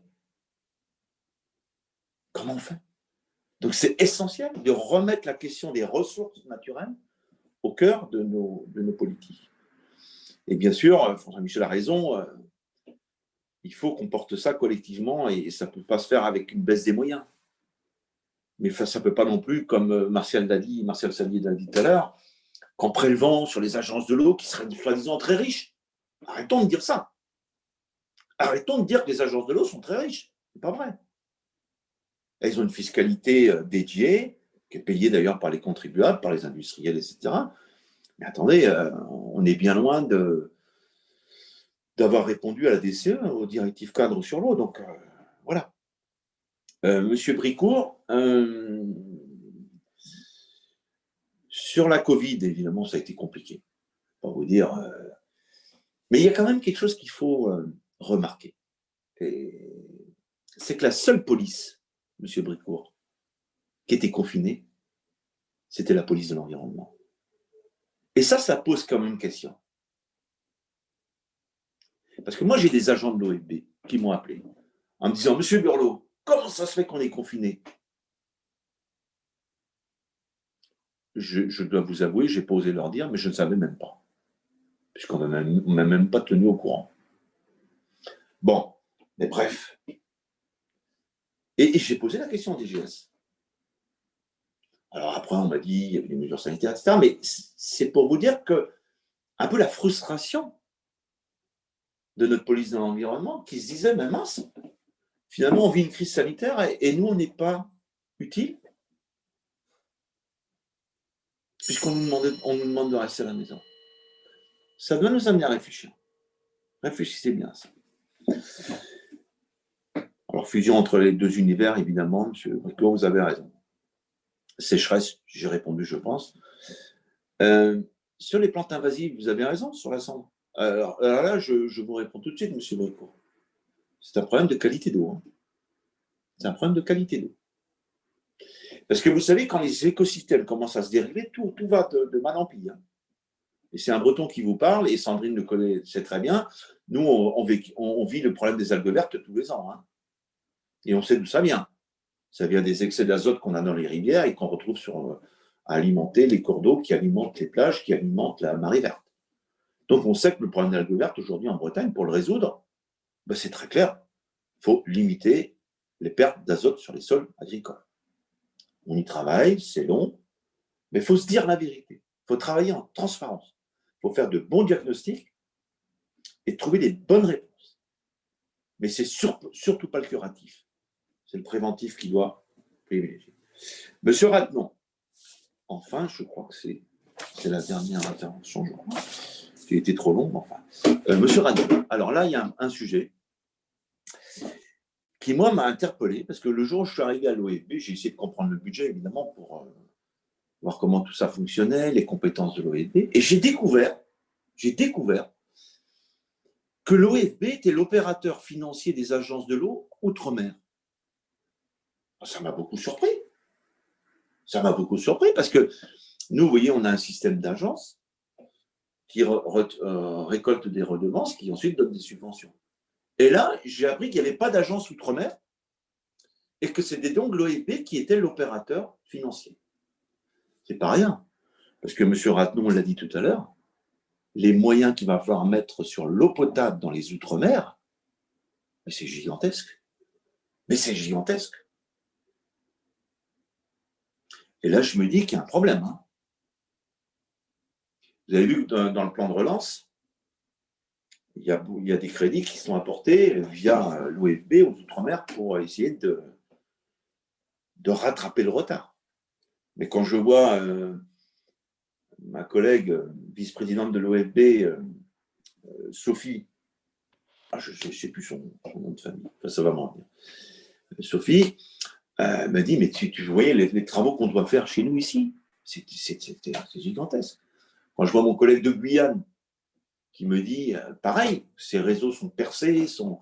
quand je vois le travail qu'on euh, doit faire, enfin bon, je me dis que est-ce que l'OFB peut, peut, peut, porter ça tout seul je pense qu'il y, a là une question de compétences et de moyens euh, qu'on ne peut pas faire porter à l'OFB tout seul.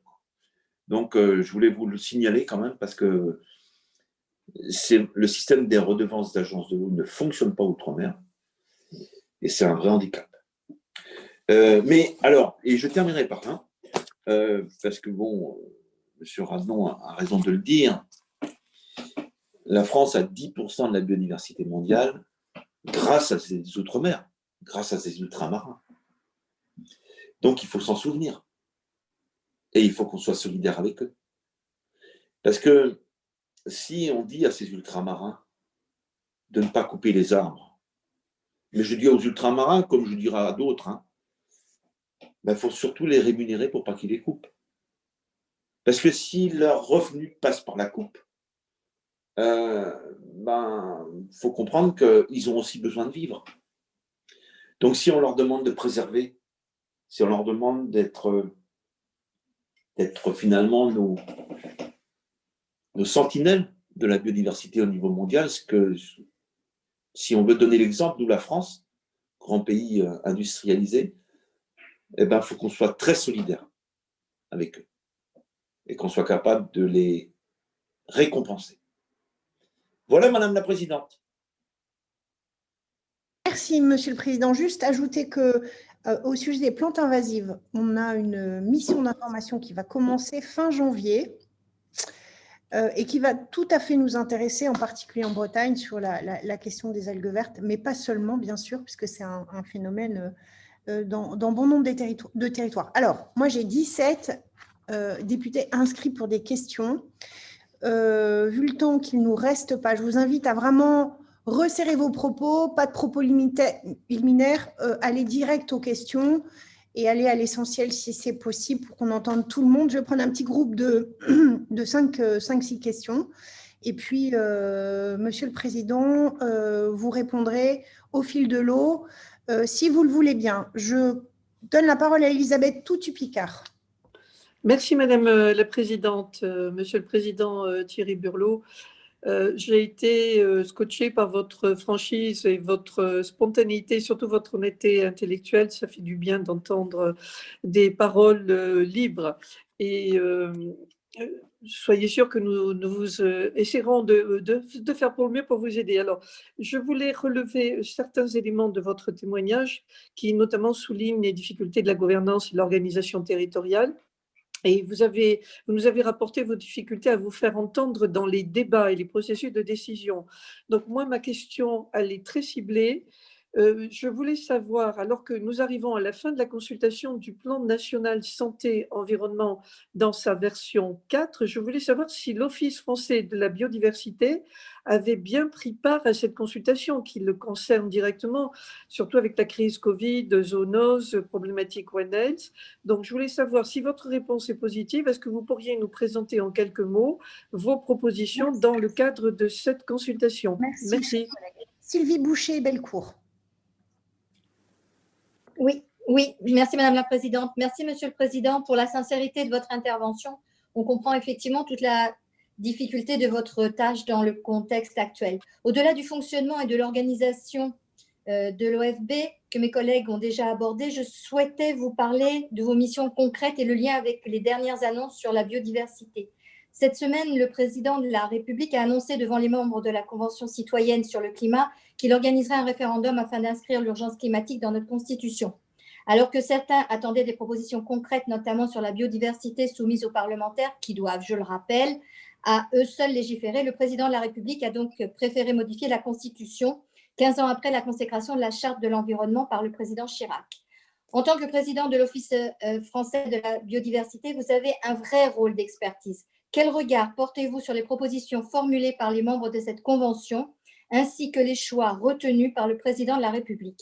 Les propositions formulées sans étude d'impact vous semblent-elles réalisables? Je vous Merci remercie. Beaucoup. Merci beaucoup. Euh, Aude Luquet. Oui, merci Madame la Présidente. Euh, moi, je vais aller directement sur ma question. Euh, j'aimerais connaître votre position, Monsieur le Président, sur euh, la protection des arbres hors forêt. Il s'avère qu'en Seine-et-Marne, je travaille avec le CAUE 77 et avec l'association Arbres, on sait très bien que les arbres sont très importants pour la lutte contre le changement climatique, la protection de la biodiversité et l'amélioration des habitats urbains où ils font face à une pression foncière constante qui incite à abattre à les abattre et à en limiter le nombre, le, à limiter pardon, le nombre de nouvelles plantations. Donc, je travaille aujourd'hui avec différents acteurs sur une proposition de loi pour renforcer la protection de ces arbres hors forêt, qu'ils soient ordinaires ou remarquables. J'aimerais euh, savoir et connaître votre action concernant ces enjeux. Je vous remercie. Merci. Sophie Panonac. Oui, merci Madame la Présidente. Euh, Monsieur le Président, les écosystèmes marins, côtiers euh, et aquatiques figurent parmi les écosystèmes d'intérêt patrimonial aujourd'hui les plus menacés. Euh, juste deux exemples. En 2015, on estimait que 56% des eaux de surface littorale étaient en mauvais état et que la perte des coraux à travers donc, les outre-mer français est estimée environ à 29%. Face à ce constat, le ministère de la Transition écologique a élaboré une nouvelle stratégie rassemblant pour la première fois l'ensemble des aires protégées marines et terrestres dans tous les territoires. L'Office de la biodiversité a été étroitement associé à cette stratégie. Euh, donc, Monsieur le Président, pouvez-vous m'assurer que la fusion des stratégies terrestres et marines n'aura pas pour corollaire simplement la baisse des ambitions en matière de protection des écosystèmes marins et une moins bonne, et une moins bonne prise en compte des spécificités du milieu marin et de ses conditions de gestion? Je vous remercie. Merci Fabien Lenné.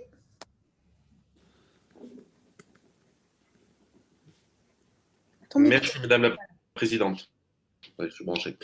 Monsieur le Président, oui, on a écouté avec beaucoup d'intérêt euh, euh, vos propos ce matin sur euh, l'organisation déjà de l'OFB qui nous inquiète, donc on, va, y veiller de près. Moi, je voulais vous parler, je sais que vous êtes fin connaisseur par votre parcours de l'eau, du parcours de l'eau, de la ressource eau.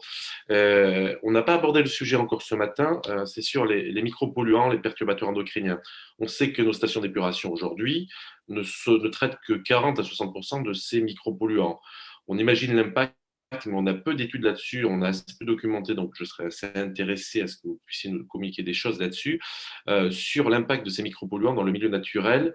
Euh, donc voilà, avez-vous des documentations là-dessus en tant que président de, bassin, en tant que président de CFE et au niveau de, de l'Office de la biodiversité, est-ce qu'on peut avoir de la documentation là-dessus? Et pensez-vous qu'il faille faire évoluer la législation en la demeure? Je vous remercie. Merci. Sophie Oconi.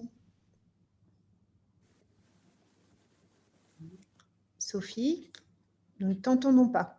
Ton micro. pardon. Voilà. Euh, moi, je, voulais intervenir sur la problématique euh, des ressources humaines de l'OFB, mais euh, Thierry en a parlé et puis certains de mes collègues l'ont abordé. Donc, je vais parler de deux sujets. Le premier, tu as parlé avec beaucoup de, avec beaucoup d'énergie et d'engagement de la territorialisation, de la décentralisation de la gouvernance des, des offices sur les territoires. Euh, je voudrais que l'on mesure, et, mon collègue euh, Sadi en a parlé, que l'on mesure combien la loi 4D a, dans les différents articles, a pour objet de recentraliser un certain nombre de pouvoirs euh, vers les préfets départementaux, les préfets de région. J'aimerais savoir si l'OFB a mesuré l'impact et la conséquence qu'aura ce texte sur l'organisation de la gouvernance de l'OFB et me dire ce, ce, que tu en penses, cher Thierry. Deuxième sujet, que penses-tu du référendum visant à inscrire, et c'est la dernière euh, communication du président de la République, la question climatique et de la biodiversité dans la, la protection de la, de la biodiversité dans la Constitution? Quel est ton avis euh, par rapport à ce projet? Merci. Merci. Sylvain Templier.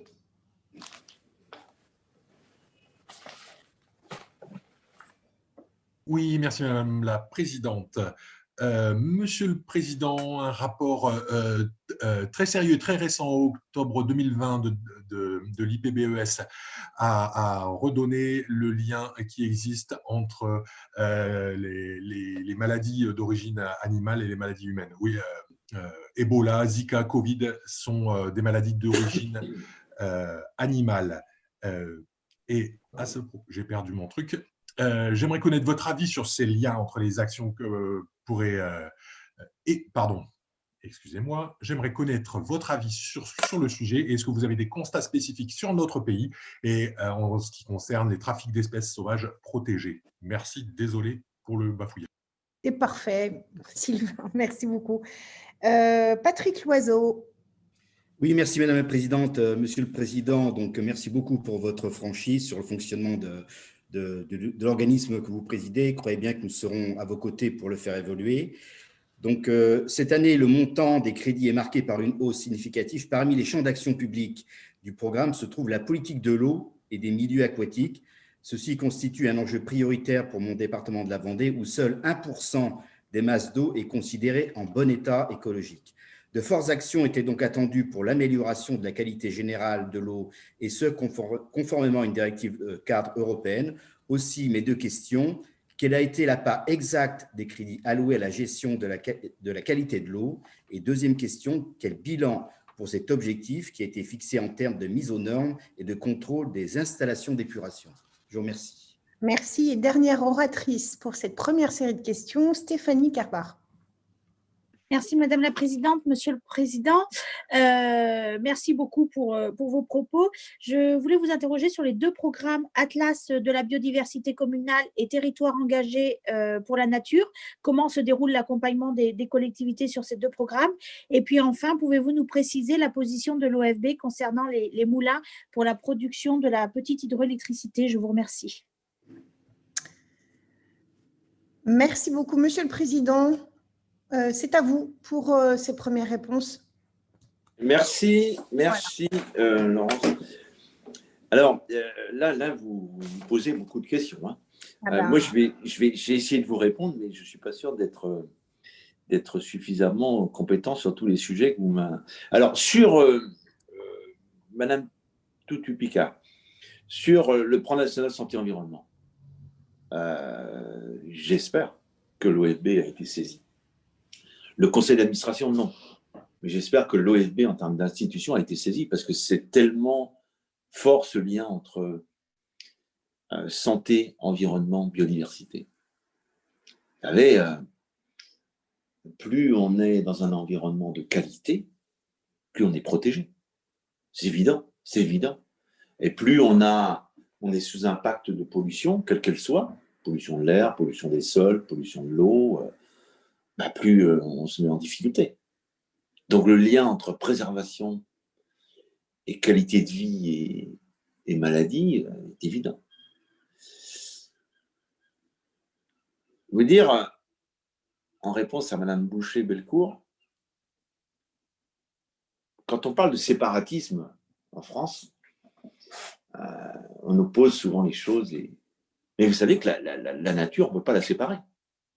On est dans une chaîne de vie. On est dans une chaîne. Et si on touche à la chaîne, euh, ben, on casse le lien. Et, comprendre euh, ça, c'est de se dire que, voilà, il faut qu'on fasse attention. Il faut qu'on arrête de consommer et qu'on soit capable de d'observer cette nature qui, qui, est notre richesse finalement, notre bien commun. Et pour répondre à Mme Luquet, j'espère que la protection des arbres va devenir une priorité. Parce que quand on va parler euh, biodiversité, quand on parle préservation de l'eau, on va parler demain de stockage de carbone, euh, de qualité de l'air, euh, et tout est dans tout, quoi. Et pour répondre à, Mme Panonac, pardon, la préservation des coraux, nécessité absolue, et, ce lien qu'elle a, tenté de, de enfin qu'elle nous a présenté entre les eaux terrestres, les aires marines terrestres et les aires marines euh, maritimes, le breton que je suis c'est que la qualité des eaux littorales dépend totalement de la qualité des eaux terrestres. Et s'il y a des dérèglements à terre, il y aura des conséquences en mer. Et c'est vrai partout. Donc, si on ne fait pas le lien entre eau terrestre et au littoral, on est à côté de la plaque. D'où l'importance de, quand on va parler notamment aux ultramarins, d'être euh, sur la cohérence de ces politiques et, euh, et sur l'interdépendance des sujets. Monsieur Lenné, euh, micro-polluant, perturbateur endocrinien, impact, bah évidemment. Savez, je pense qu'on est loin de, connaître exactement ce qui se passe. Mais vous avez vu l'histoire des microparticules de plastique, là, qu'on trouve partout, y compris dans les eaux, maintenant. Ben, vous savez, vous regardez votre sèche-linge. Vous savez, il y a un filtre sur le sèche-linge qu'on nettoie de temps en temps. Mais regardez le filtre. Regardez ce qui est libéré par euh, un sèche-linge. Alors vous imaginez dans nos machines à laver toutes ces fibres qu'on a sur nous, là, qui sont pleines de, microparticules de plastique. Tout ça se retrouve euh, dans l'eau dans l'eau dans l'eau des égouts, euh, puis ensuite dans l'eau des stations d'épuration, puis ensuite dans l'eau des rivières. Parce qu'il y a plein de choses qu'on ne sait pas traiter. Malheureusement. Et, et, la meilleure chose qu'on puisse faire, c'est surtout limiter à la source les sujets. Parce que plus on va utiliser des produits dangereux, ou des produits toxiques, et eh bien plus on a de chances de les retrouver dans les eaux. Donc, euh, euh, ces histoires de micropolluants, de perturbateurs endocriniens, c'est souvent en plus des combinaisons. Et on voit bien, par exemple, sur la question des pesticides, que c'est la combinaison des molécules qui fait parfois la, dangerosité du sujet. Mais si on trouve des, des, micropolluants, des pesticides dans l'eau, dans l'air, c'est qu'il y a quelque chose qui ne s'est pas bien passé. Parce que normalement, ce n'est pas fait pour ça. Donc, ce sont des sujets qui sont devant nous. Et la crise du Covid, d'ailleurs, pour faire le lien, nous a rappelé, vous avez vu que l'une des premières décisions qui a été prise par les autorités sanitaires, et qui était une bonne décision, c'est de se dire que le Covid, on pouvait l'avoir dans les bouts de steppe. Hein. et qu'il fallait, donc, avant de les épandre, les hygiéniser pour éviter la transmission du Covid par les bouts. Donc, vous voyez, euh, tout ça nous rappelle notre grande fragilité par rapport à tous ces sujets-là. Euh, Sophie, euh, qu'est-ce que je pense du référendum? Je voterai pour. C'est une bonne chose. C'est une très bonne chose. Inscrire la question climatique dans la Constitution, c'est une très bonne chose. Ben, moi, si vous me demandez mon point de vue, c'est une très bonne chose. Alors j'espère que ça va bien se passer parce que c'est tellement important. J'espère que ça va bien se passer, qu'on ne va pas utiliser ce référendum pour faire autre chose. Mais c'est une très bonne chose d'inscrire le climat, l'obligation du climat euh, dans notre constitution, ça, ça met les choses à hauteur. Ça met les choses à hauteur.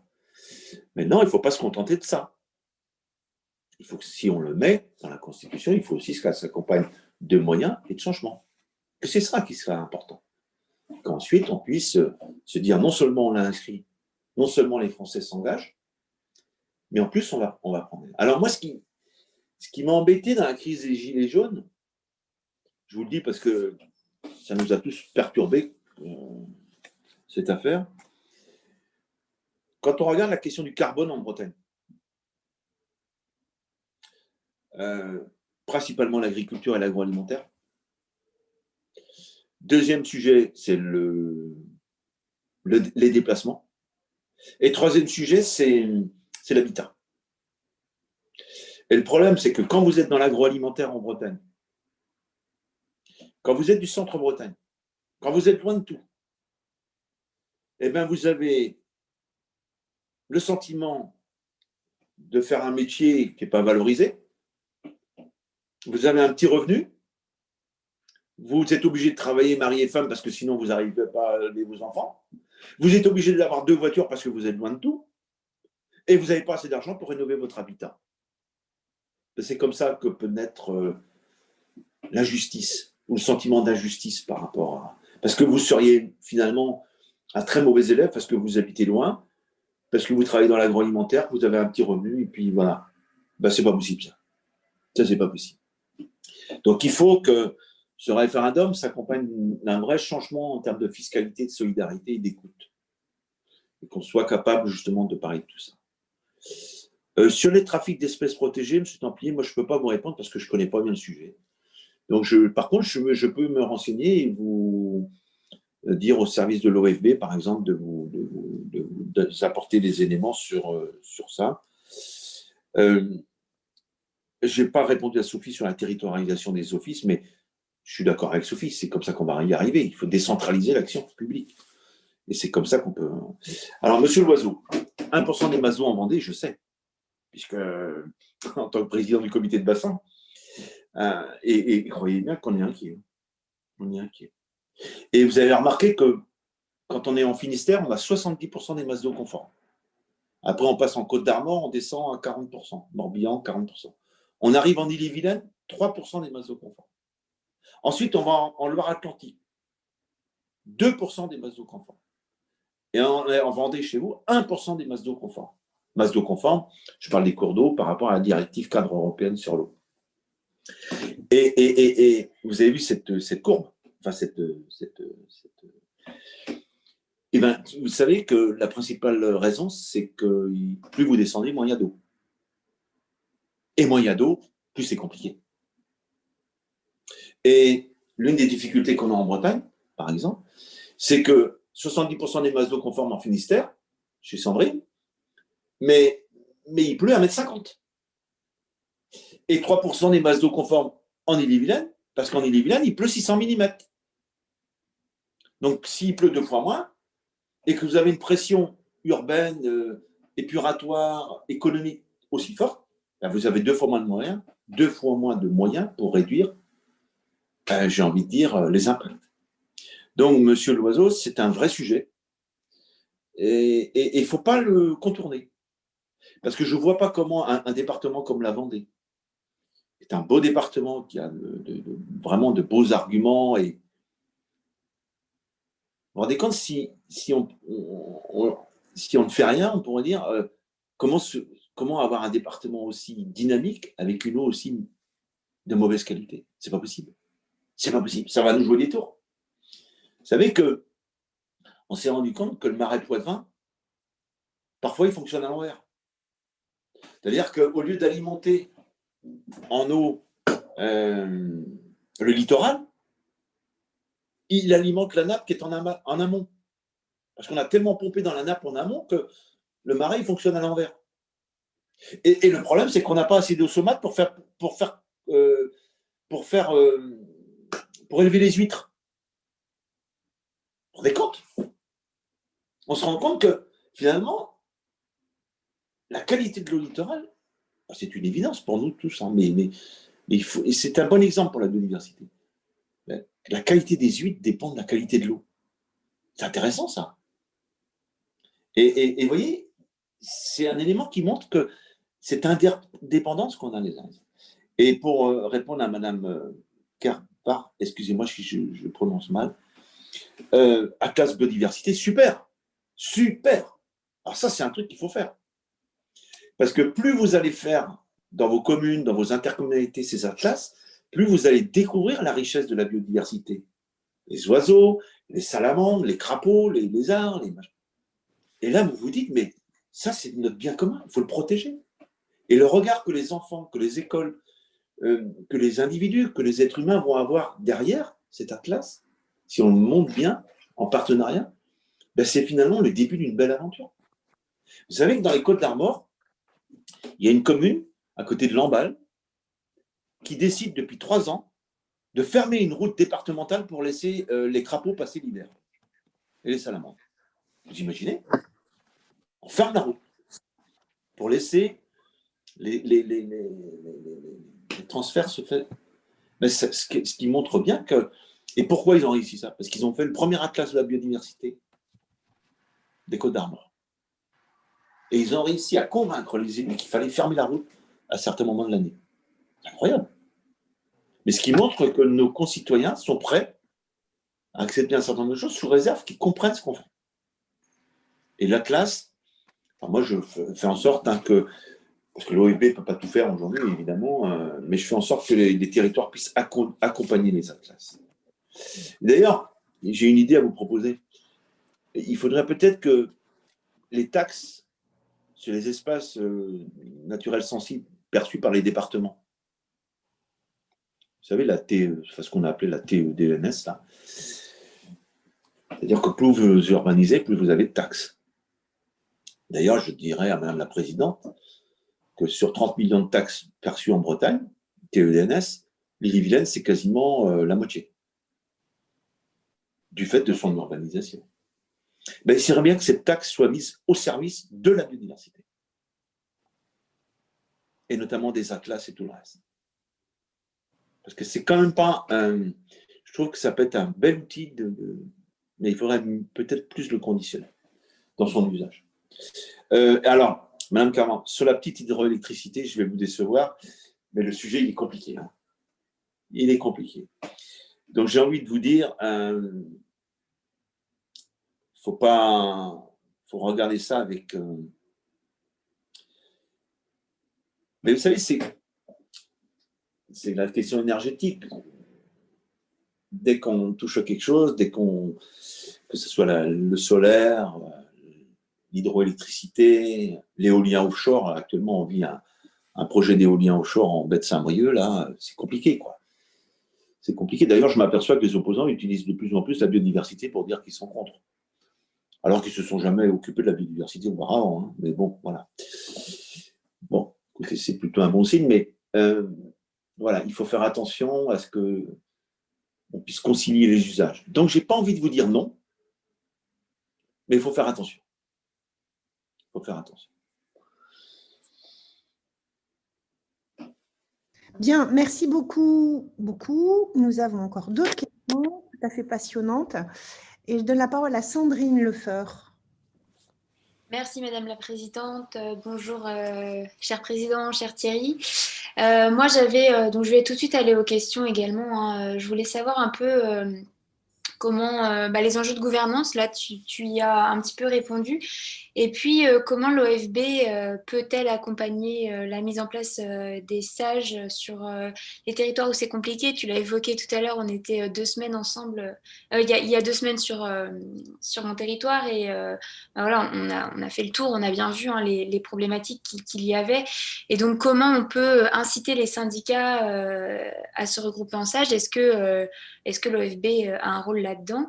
Et tu l'as dit tout à l'heure, l'environnement ne doit pas être une contrainte. Alors, je voulais savoir, est-ce que l'OFB pourrait accompagner éventuellement les parlementaires qui souhaitent travailler sur l'intégration de la biodiversité dans le capital des exploitations agricoles pour que la biodiversité, elle soit euh, prise comme un, actif, qu'elle rentre dans le capital euh, agricole et qu'elle euh, elle ne soit plus, en fait, comme tu l'as dit, une contrainte pour les exploitants agricoles. Merci. Merci beaucoup. Nadia Essayon. Nadia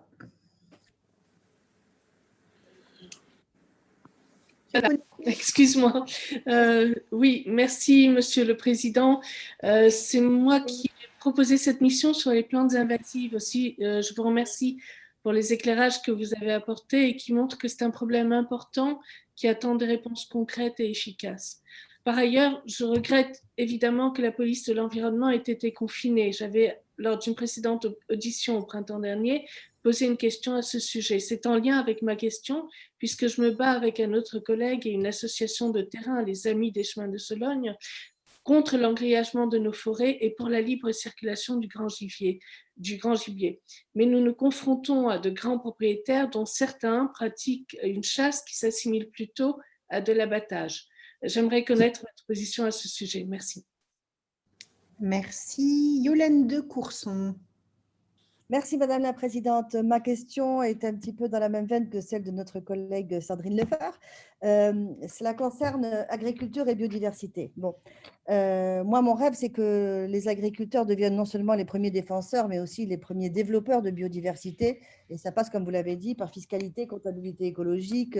Mais en fait, il y a, moi, je trouve qu'il y a un problème un peu plus en amont qui fait que, par exemple, moi, je suis d'un territoire extrêmement rural en Bourgogne-Franche-Comté et avec les agriculteurs avec qui je travaille, euh, je m'aperçois qu'un certain nombre d'entre eux sont dans un déni de cette perte de biodiversité. Quand on leur dit, quand on leur parle d'effondrement de population d'oiseaux, d'oiseaux des champs, par exemple, ils disent ben non, moi quand je sème, il y a toujours plein de corbeaux. Euh, en fait, il, il, y a quelque chose qu'ils n'admettent pas. Donc, est-ce que comment pensez-vous qu'on pourrait travailler sur cette forme de, déni qui est de bonne foi, qui n'est pas forcément toujours euh, euh, de mauvaise foi hein? Non, je pense que pour beaucoup de personnes, les gens n'y croient pas. Et, euh, bon, ça arrange leurs affaires, sûrement aussi. chers collègues. J'aimerais bien que vous aviez des suggestions sur ce traitement de ce problème-là. Merci beaucoup. Stéphane Buchou.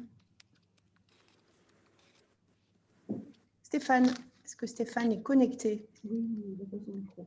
Ton micro, Stéphane. Oui, désolé. Euh, merci, Madame la Présidente. Monsieur le, Président, moi, je voulais euh, rapidement ce matin vous parler de, de, littoral et, principalement du, changement climatique. Euh, face à, l'inexorable montée de, l'océan, le littoral doit se réinventer et des, solutions existent sur, la, sur la renaturation pardon, et sur la recomposition spatiale. Euh, le Conservatoire du littoral, le CEREMA, le BRGM, euh, l'ONF sont euh, des interlocuteurs réguliers des, travaux que je mène sur ce sujet et des interlocuteurs privilégiés, pardon, si je puis dire. Alors même si j'ai bien compris dans vos propos liminaires que la création de, l'OFB s'était faite avec, un peu avec difficulté, est-ce que ces sujets-là vont être, vont être embrassés par votre euh, par, la structure que vous, euh, que vous présidez. Et puisque vous avez dit qu'au niveau régional, ça se passait un peu mieux pour l'instant qu'au niveau national, euh, je m'étonne aussi qu'au niveau des observatoires du littoral, l'OFB ne, ne, soit pas associé. Donc, je voulais avoir votre, votre analyse par rapport à ça.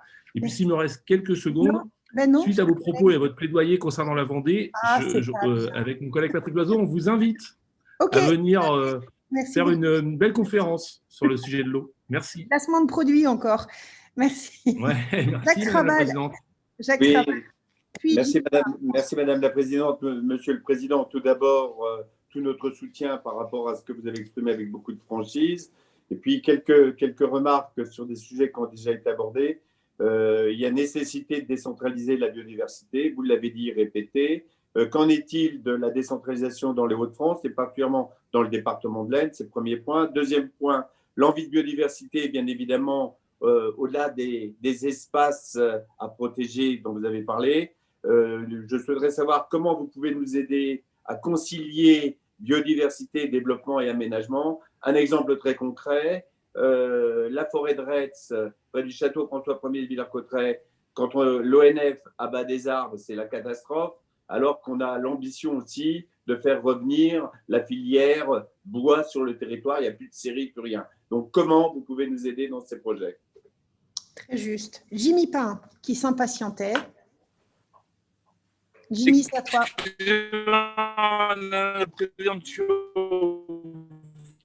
On t'entend pas bien, Jimmy. Bonjour, monsieur le président Burlot, et puis en ligne. Je reviendrai un petit peu. Ah, bah attendez. Je vais te couper la vidéo, c'est mieux? Et c'est mieux si tu t'arrêtes aussi, Jimmy, de Oui, je vais m'arrêter. Je vais m'arrêter. Bon. oui, oui. Alors, juste, merci, président, de, de, de, de, votre audition. Simplement, je voulais revenir sur les choses dont a parlé ma collègue Panonac, c'est-à-dire les aires protégées. Et vous savez que les aires marines protégées euh, nous sont importantes, et les aires marines protégées fortes, et pas uniquement en Outre-mer, en métropole également. Comment comment va-t-on les financer? Et la question que je voulais vous poser, c'est est-ce qu'on peut en profiter un petit peu de ces champs éoliens offshore qui sont en train de, se monter un petit peu partout pour qu'une part des taxes que seront reversées par ces industriels puisse revenir à l'OFB Merci Jimmy.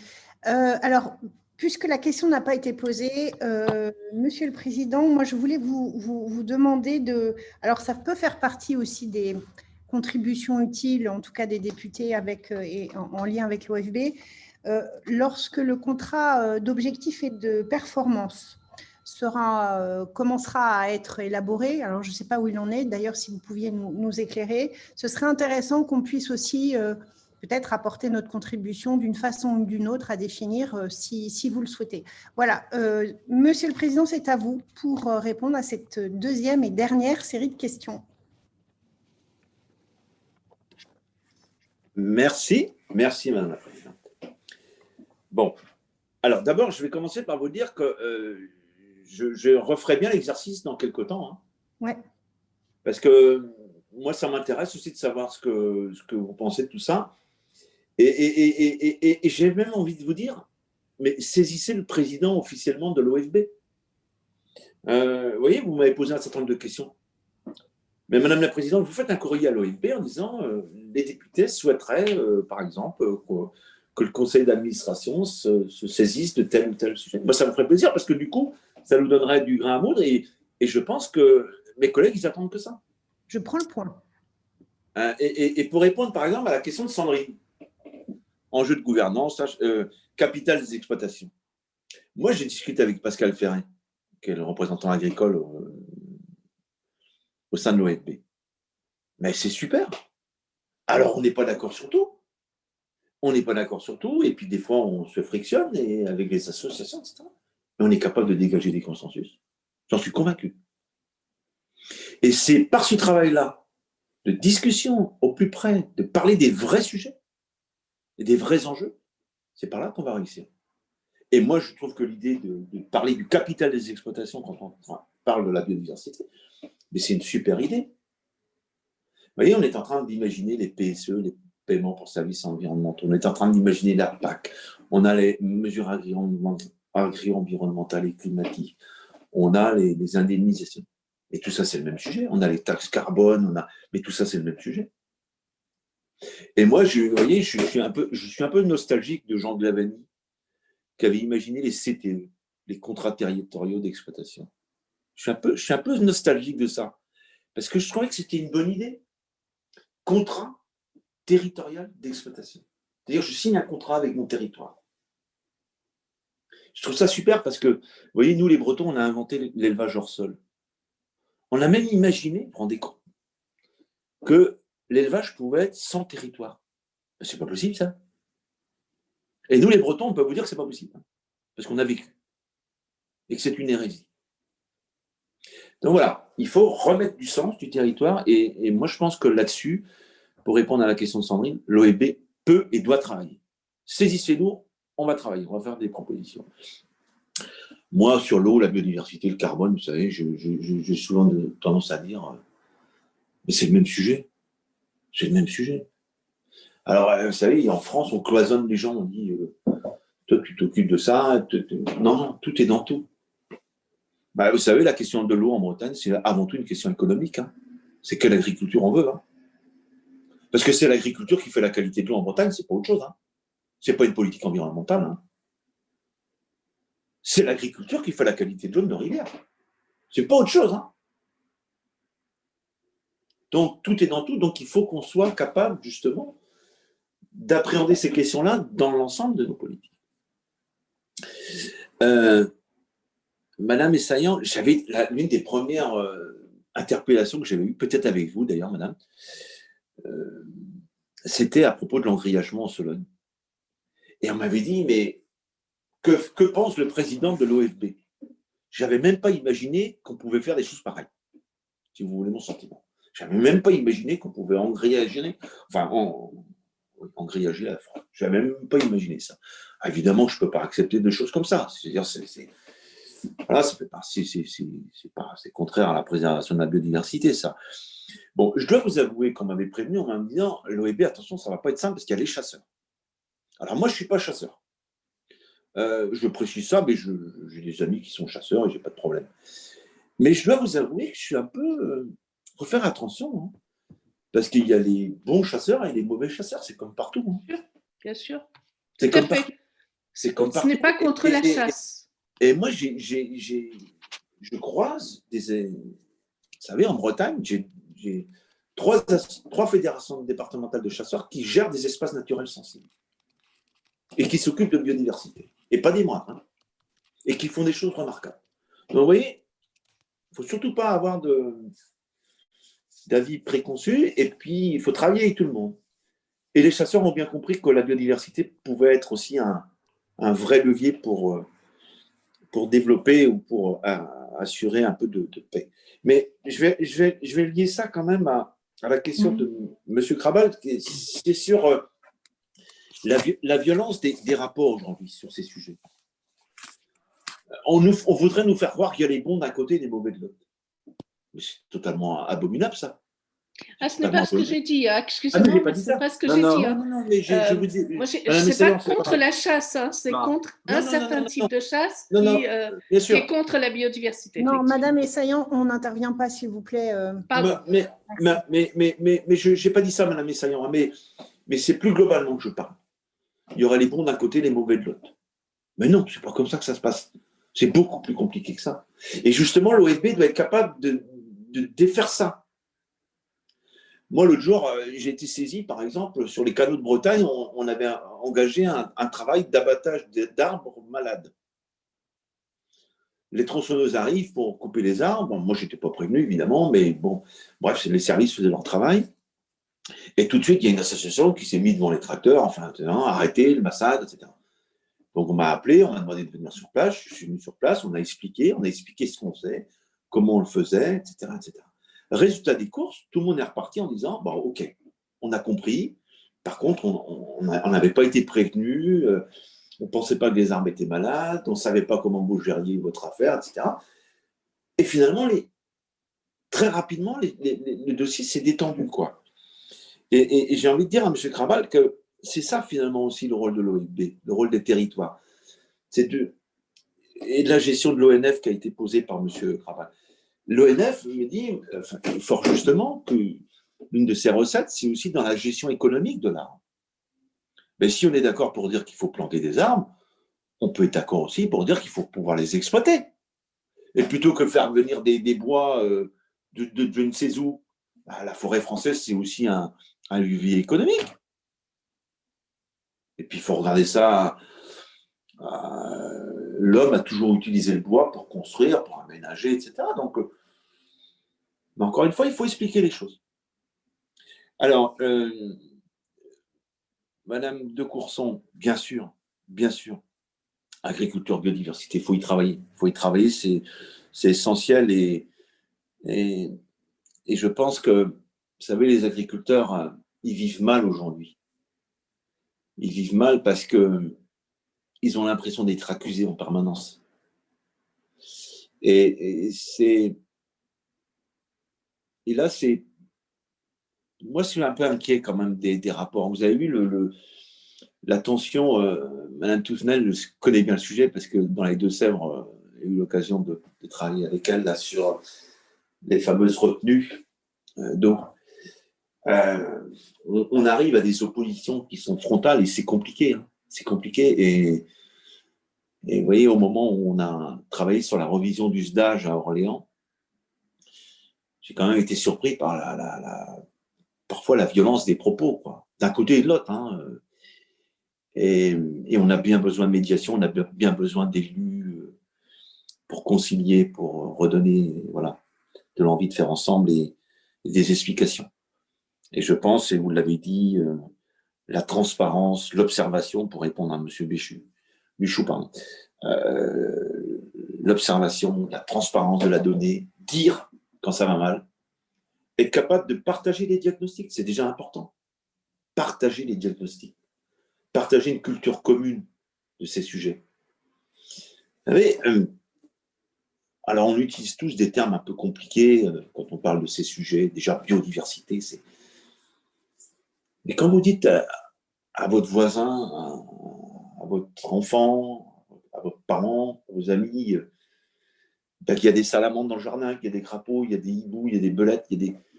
Ben là, vous donnez du sens à votre affaire. Et là, les gens sont capables de comprendre.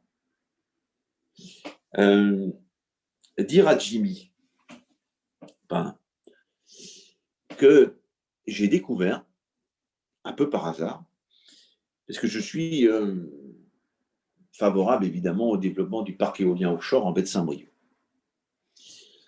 Euh, vous savez que la Bretagne est très dépendante du point de vue énergétique, puisque 80% de notre énergie provient de l'extérieur, et notamment du nucléaire qu'on a refusé.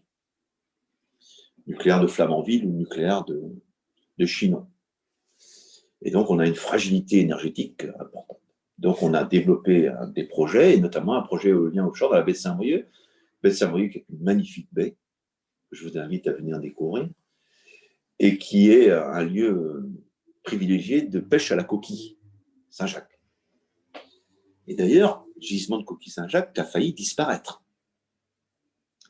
Et qui aujourd'hui, grâce à une gestion intelligente des gisements, construite par les pêcheurs, avec les pêcheurs, avec l'État et les territoires, ben la coquille a non seulement été préservée, alors que le gisement était en voie de disparition, non seulement il a été préservé, mais aujourd'hui, les stocks de coquilles sont en train d'augmenter dans la baie.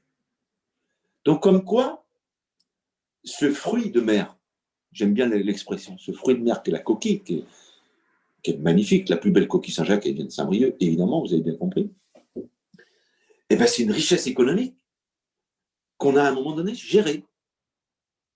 Parce qu'on était en train, finalement, de, saccager un gisement. Donc les pêcheurs sont très inquiets aujourd'hui par rapport au parc éolien et disent euh, ça va impacter le gisement, la gestion. Il ne faut pas leur répondre que ça ne va pas impacter le gisement. Ça va l'impacter. Il faut savoir ce qu'on veut. Et, et, ça va l'impacter, mais ce qu'il faut se dire, c'est qu'il faut que ça l'impacte le moins possible. Et donc, il est prévu, dans ce cadre-là, qu'on verse des compensations, des taxes. Et vous savez que sur le projet éolien de offshore la baie saint il y a 8 millions de taxes par an qui vont être versées par le concessionnaire. 8 millions. Il y aura 4 millions pour les communes, 3 millions pour les pêcheurs, comité régional des pêches, comité départemental des pêches et comité local des pêches. Et il est prévu, mon cher Jimmy, que 800 000 euros par an soient affectés à l'OFB sur ce parc, au titre des redevances. Et j'ai écrit, enfin j'ai écrit, non, c'est pas moi qui ai écrit, c'est le président de euh, la région Bretagne a écrit à l'OFB pour demander à ce que ces taxes qui seraient perçues par l'OFB au niveau national puissent être territorialisées pour observer le gisement, permettre la pêche, la préservation de la biodiversité dans le parc qui sera construit et permettre euh, finalement le suivi de la ressource et, tout ça. Et voir exactement les impacts pour ce parc éolien offshore ici et pour ceux qui pourraient être amenés à être construits ailleurs. Donc voilà, euh, je pense que 800 euh, 000 euros, c'est pas rien hein, par an. Donc ça peut donner aussi de, vrais moyens d'observation, de suivi et, de la ressource. Et moi, je plaide pour que la pêche puisse être autorisée dans le parc, sous condition évidemment. Je précise que c'est un 500 MW avec 64 pylônes. Donc, donc c'est pas rien en termes d'impact. C'est moins de 10% de la baie, mais enfin, c'est quand même pas loin de 10% de, la baie qui est impactée. Et, et, donc, euh, c'est un vrai projet économique, mais il ne faudrait pas que ça se fasse au détriment des pêcheurs. Donc là, il faut qu'on trouve le bon équilibre, encore une fois. Voilà, Madame la Présidente. J'espère que j'ai répondu à peu près à toutes les questions. Non, vous n'avez pas répondu à la mienne sur le, contrat d'objectif et de performance. Alors là, je ne suis pas raisonnable, Madame la Présidente. Euh, bah, on n'est pas raisonnable du tout depuis le début. Hein, mais... Bon. Euh, De quelle façon on peut, nous, euh, être des contributeurs utiles ou pas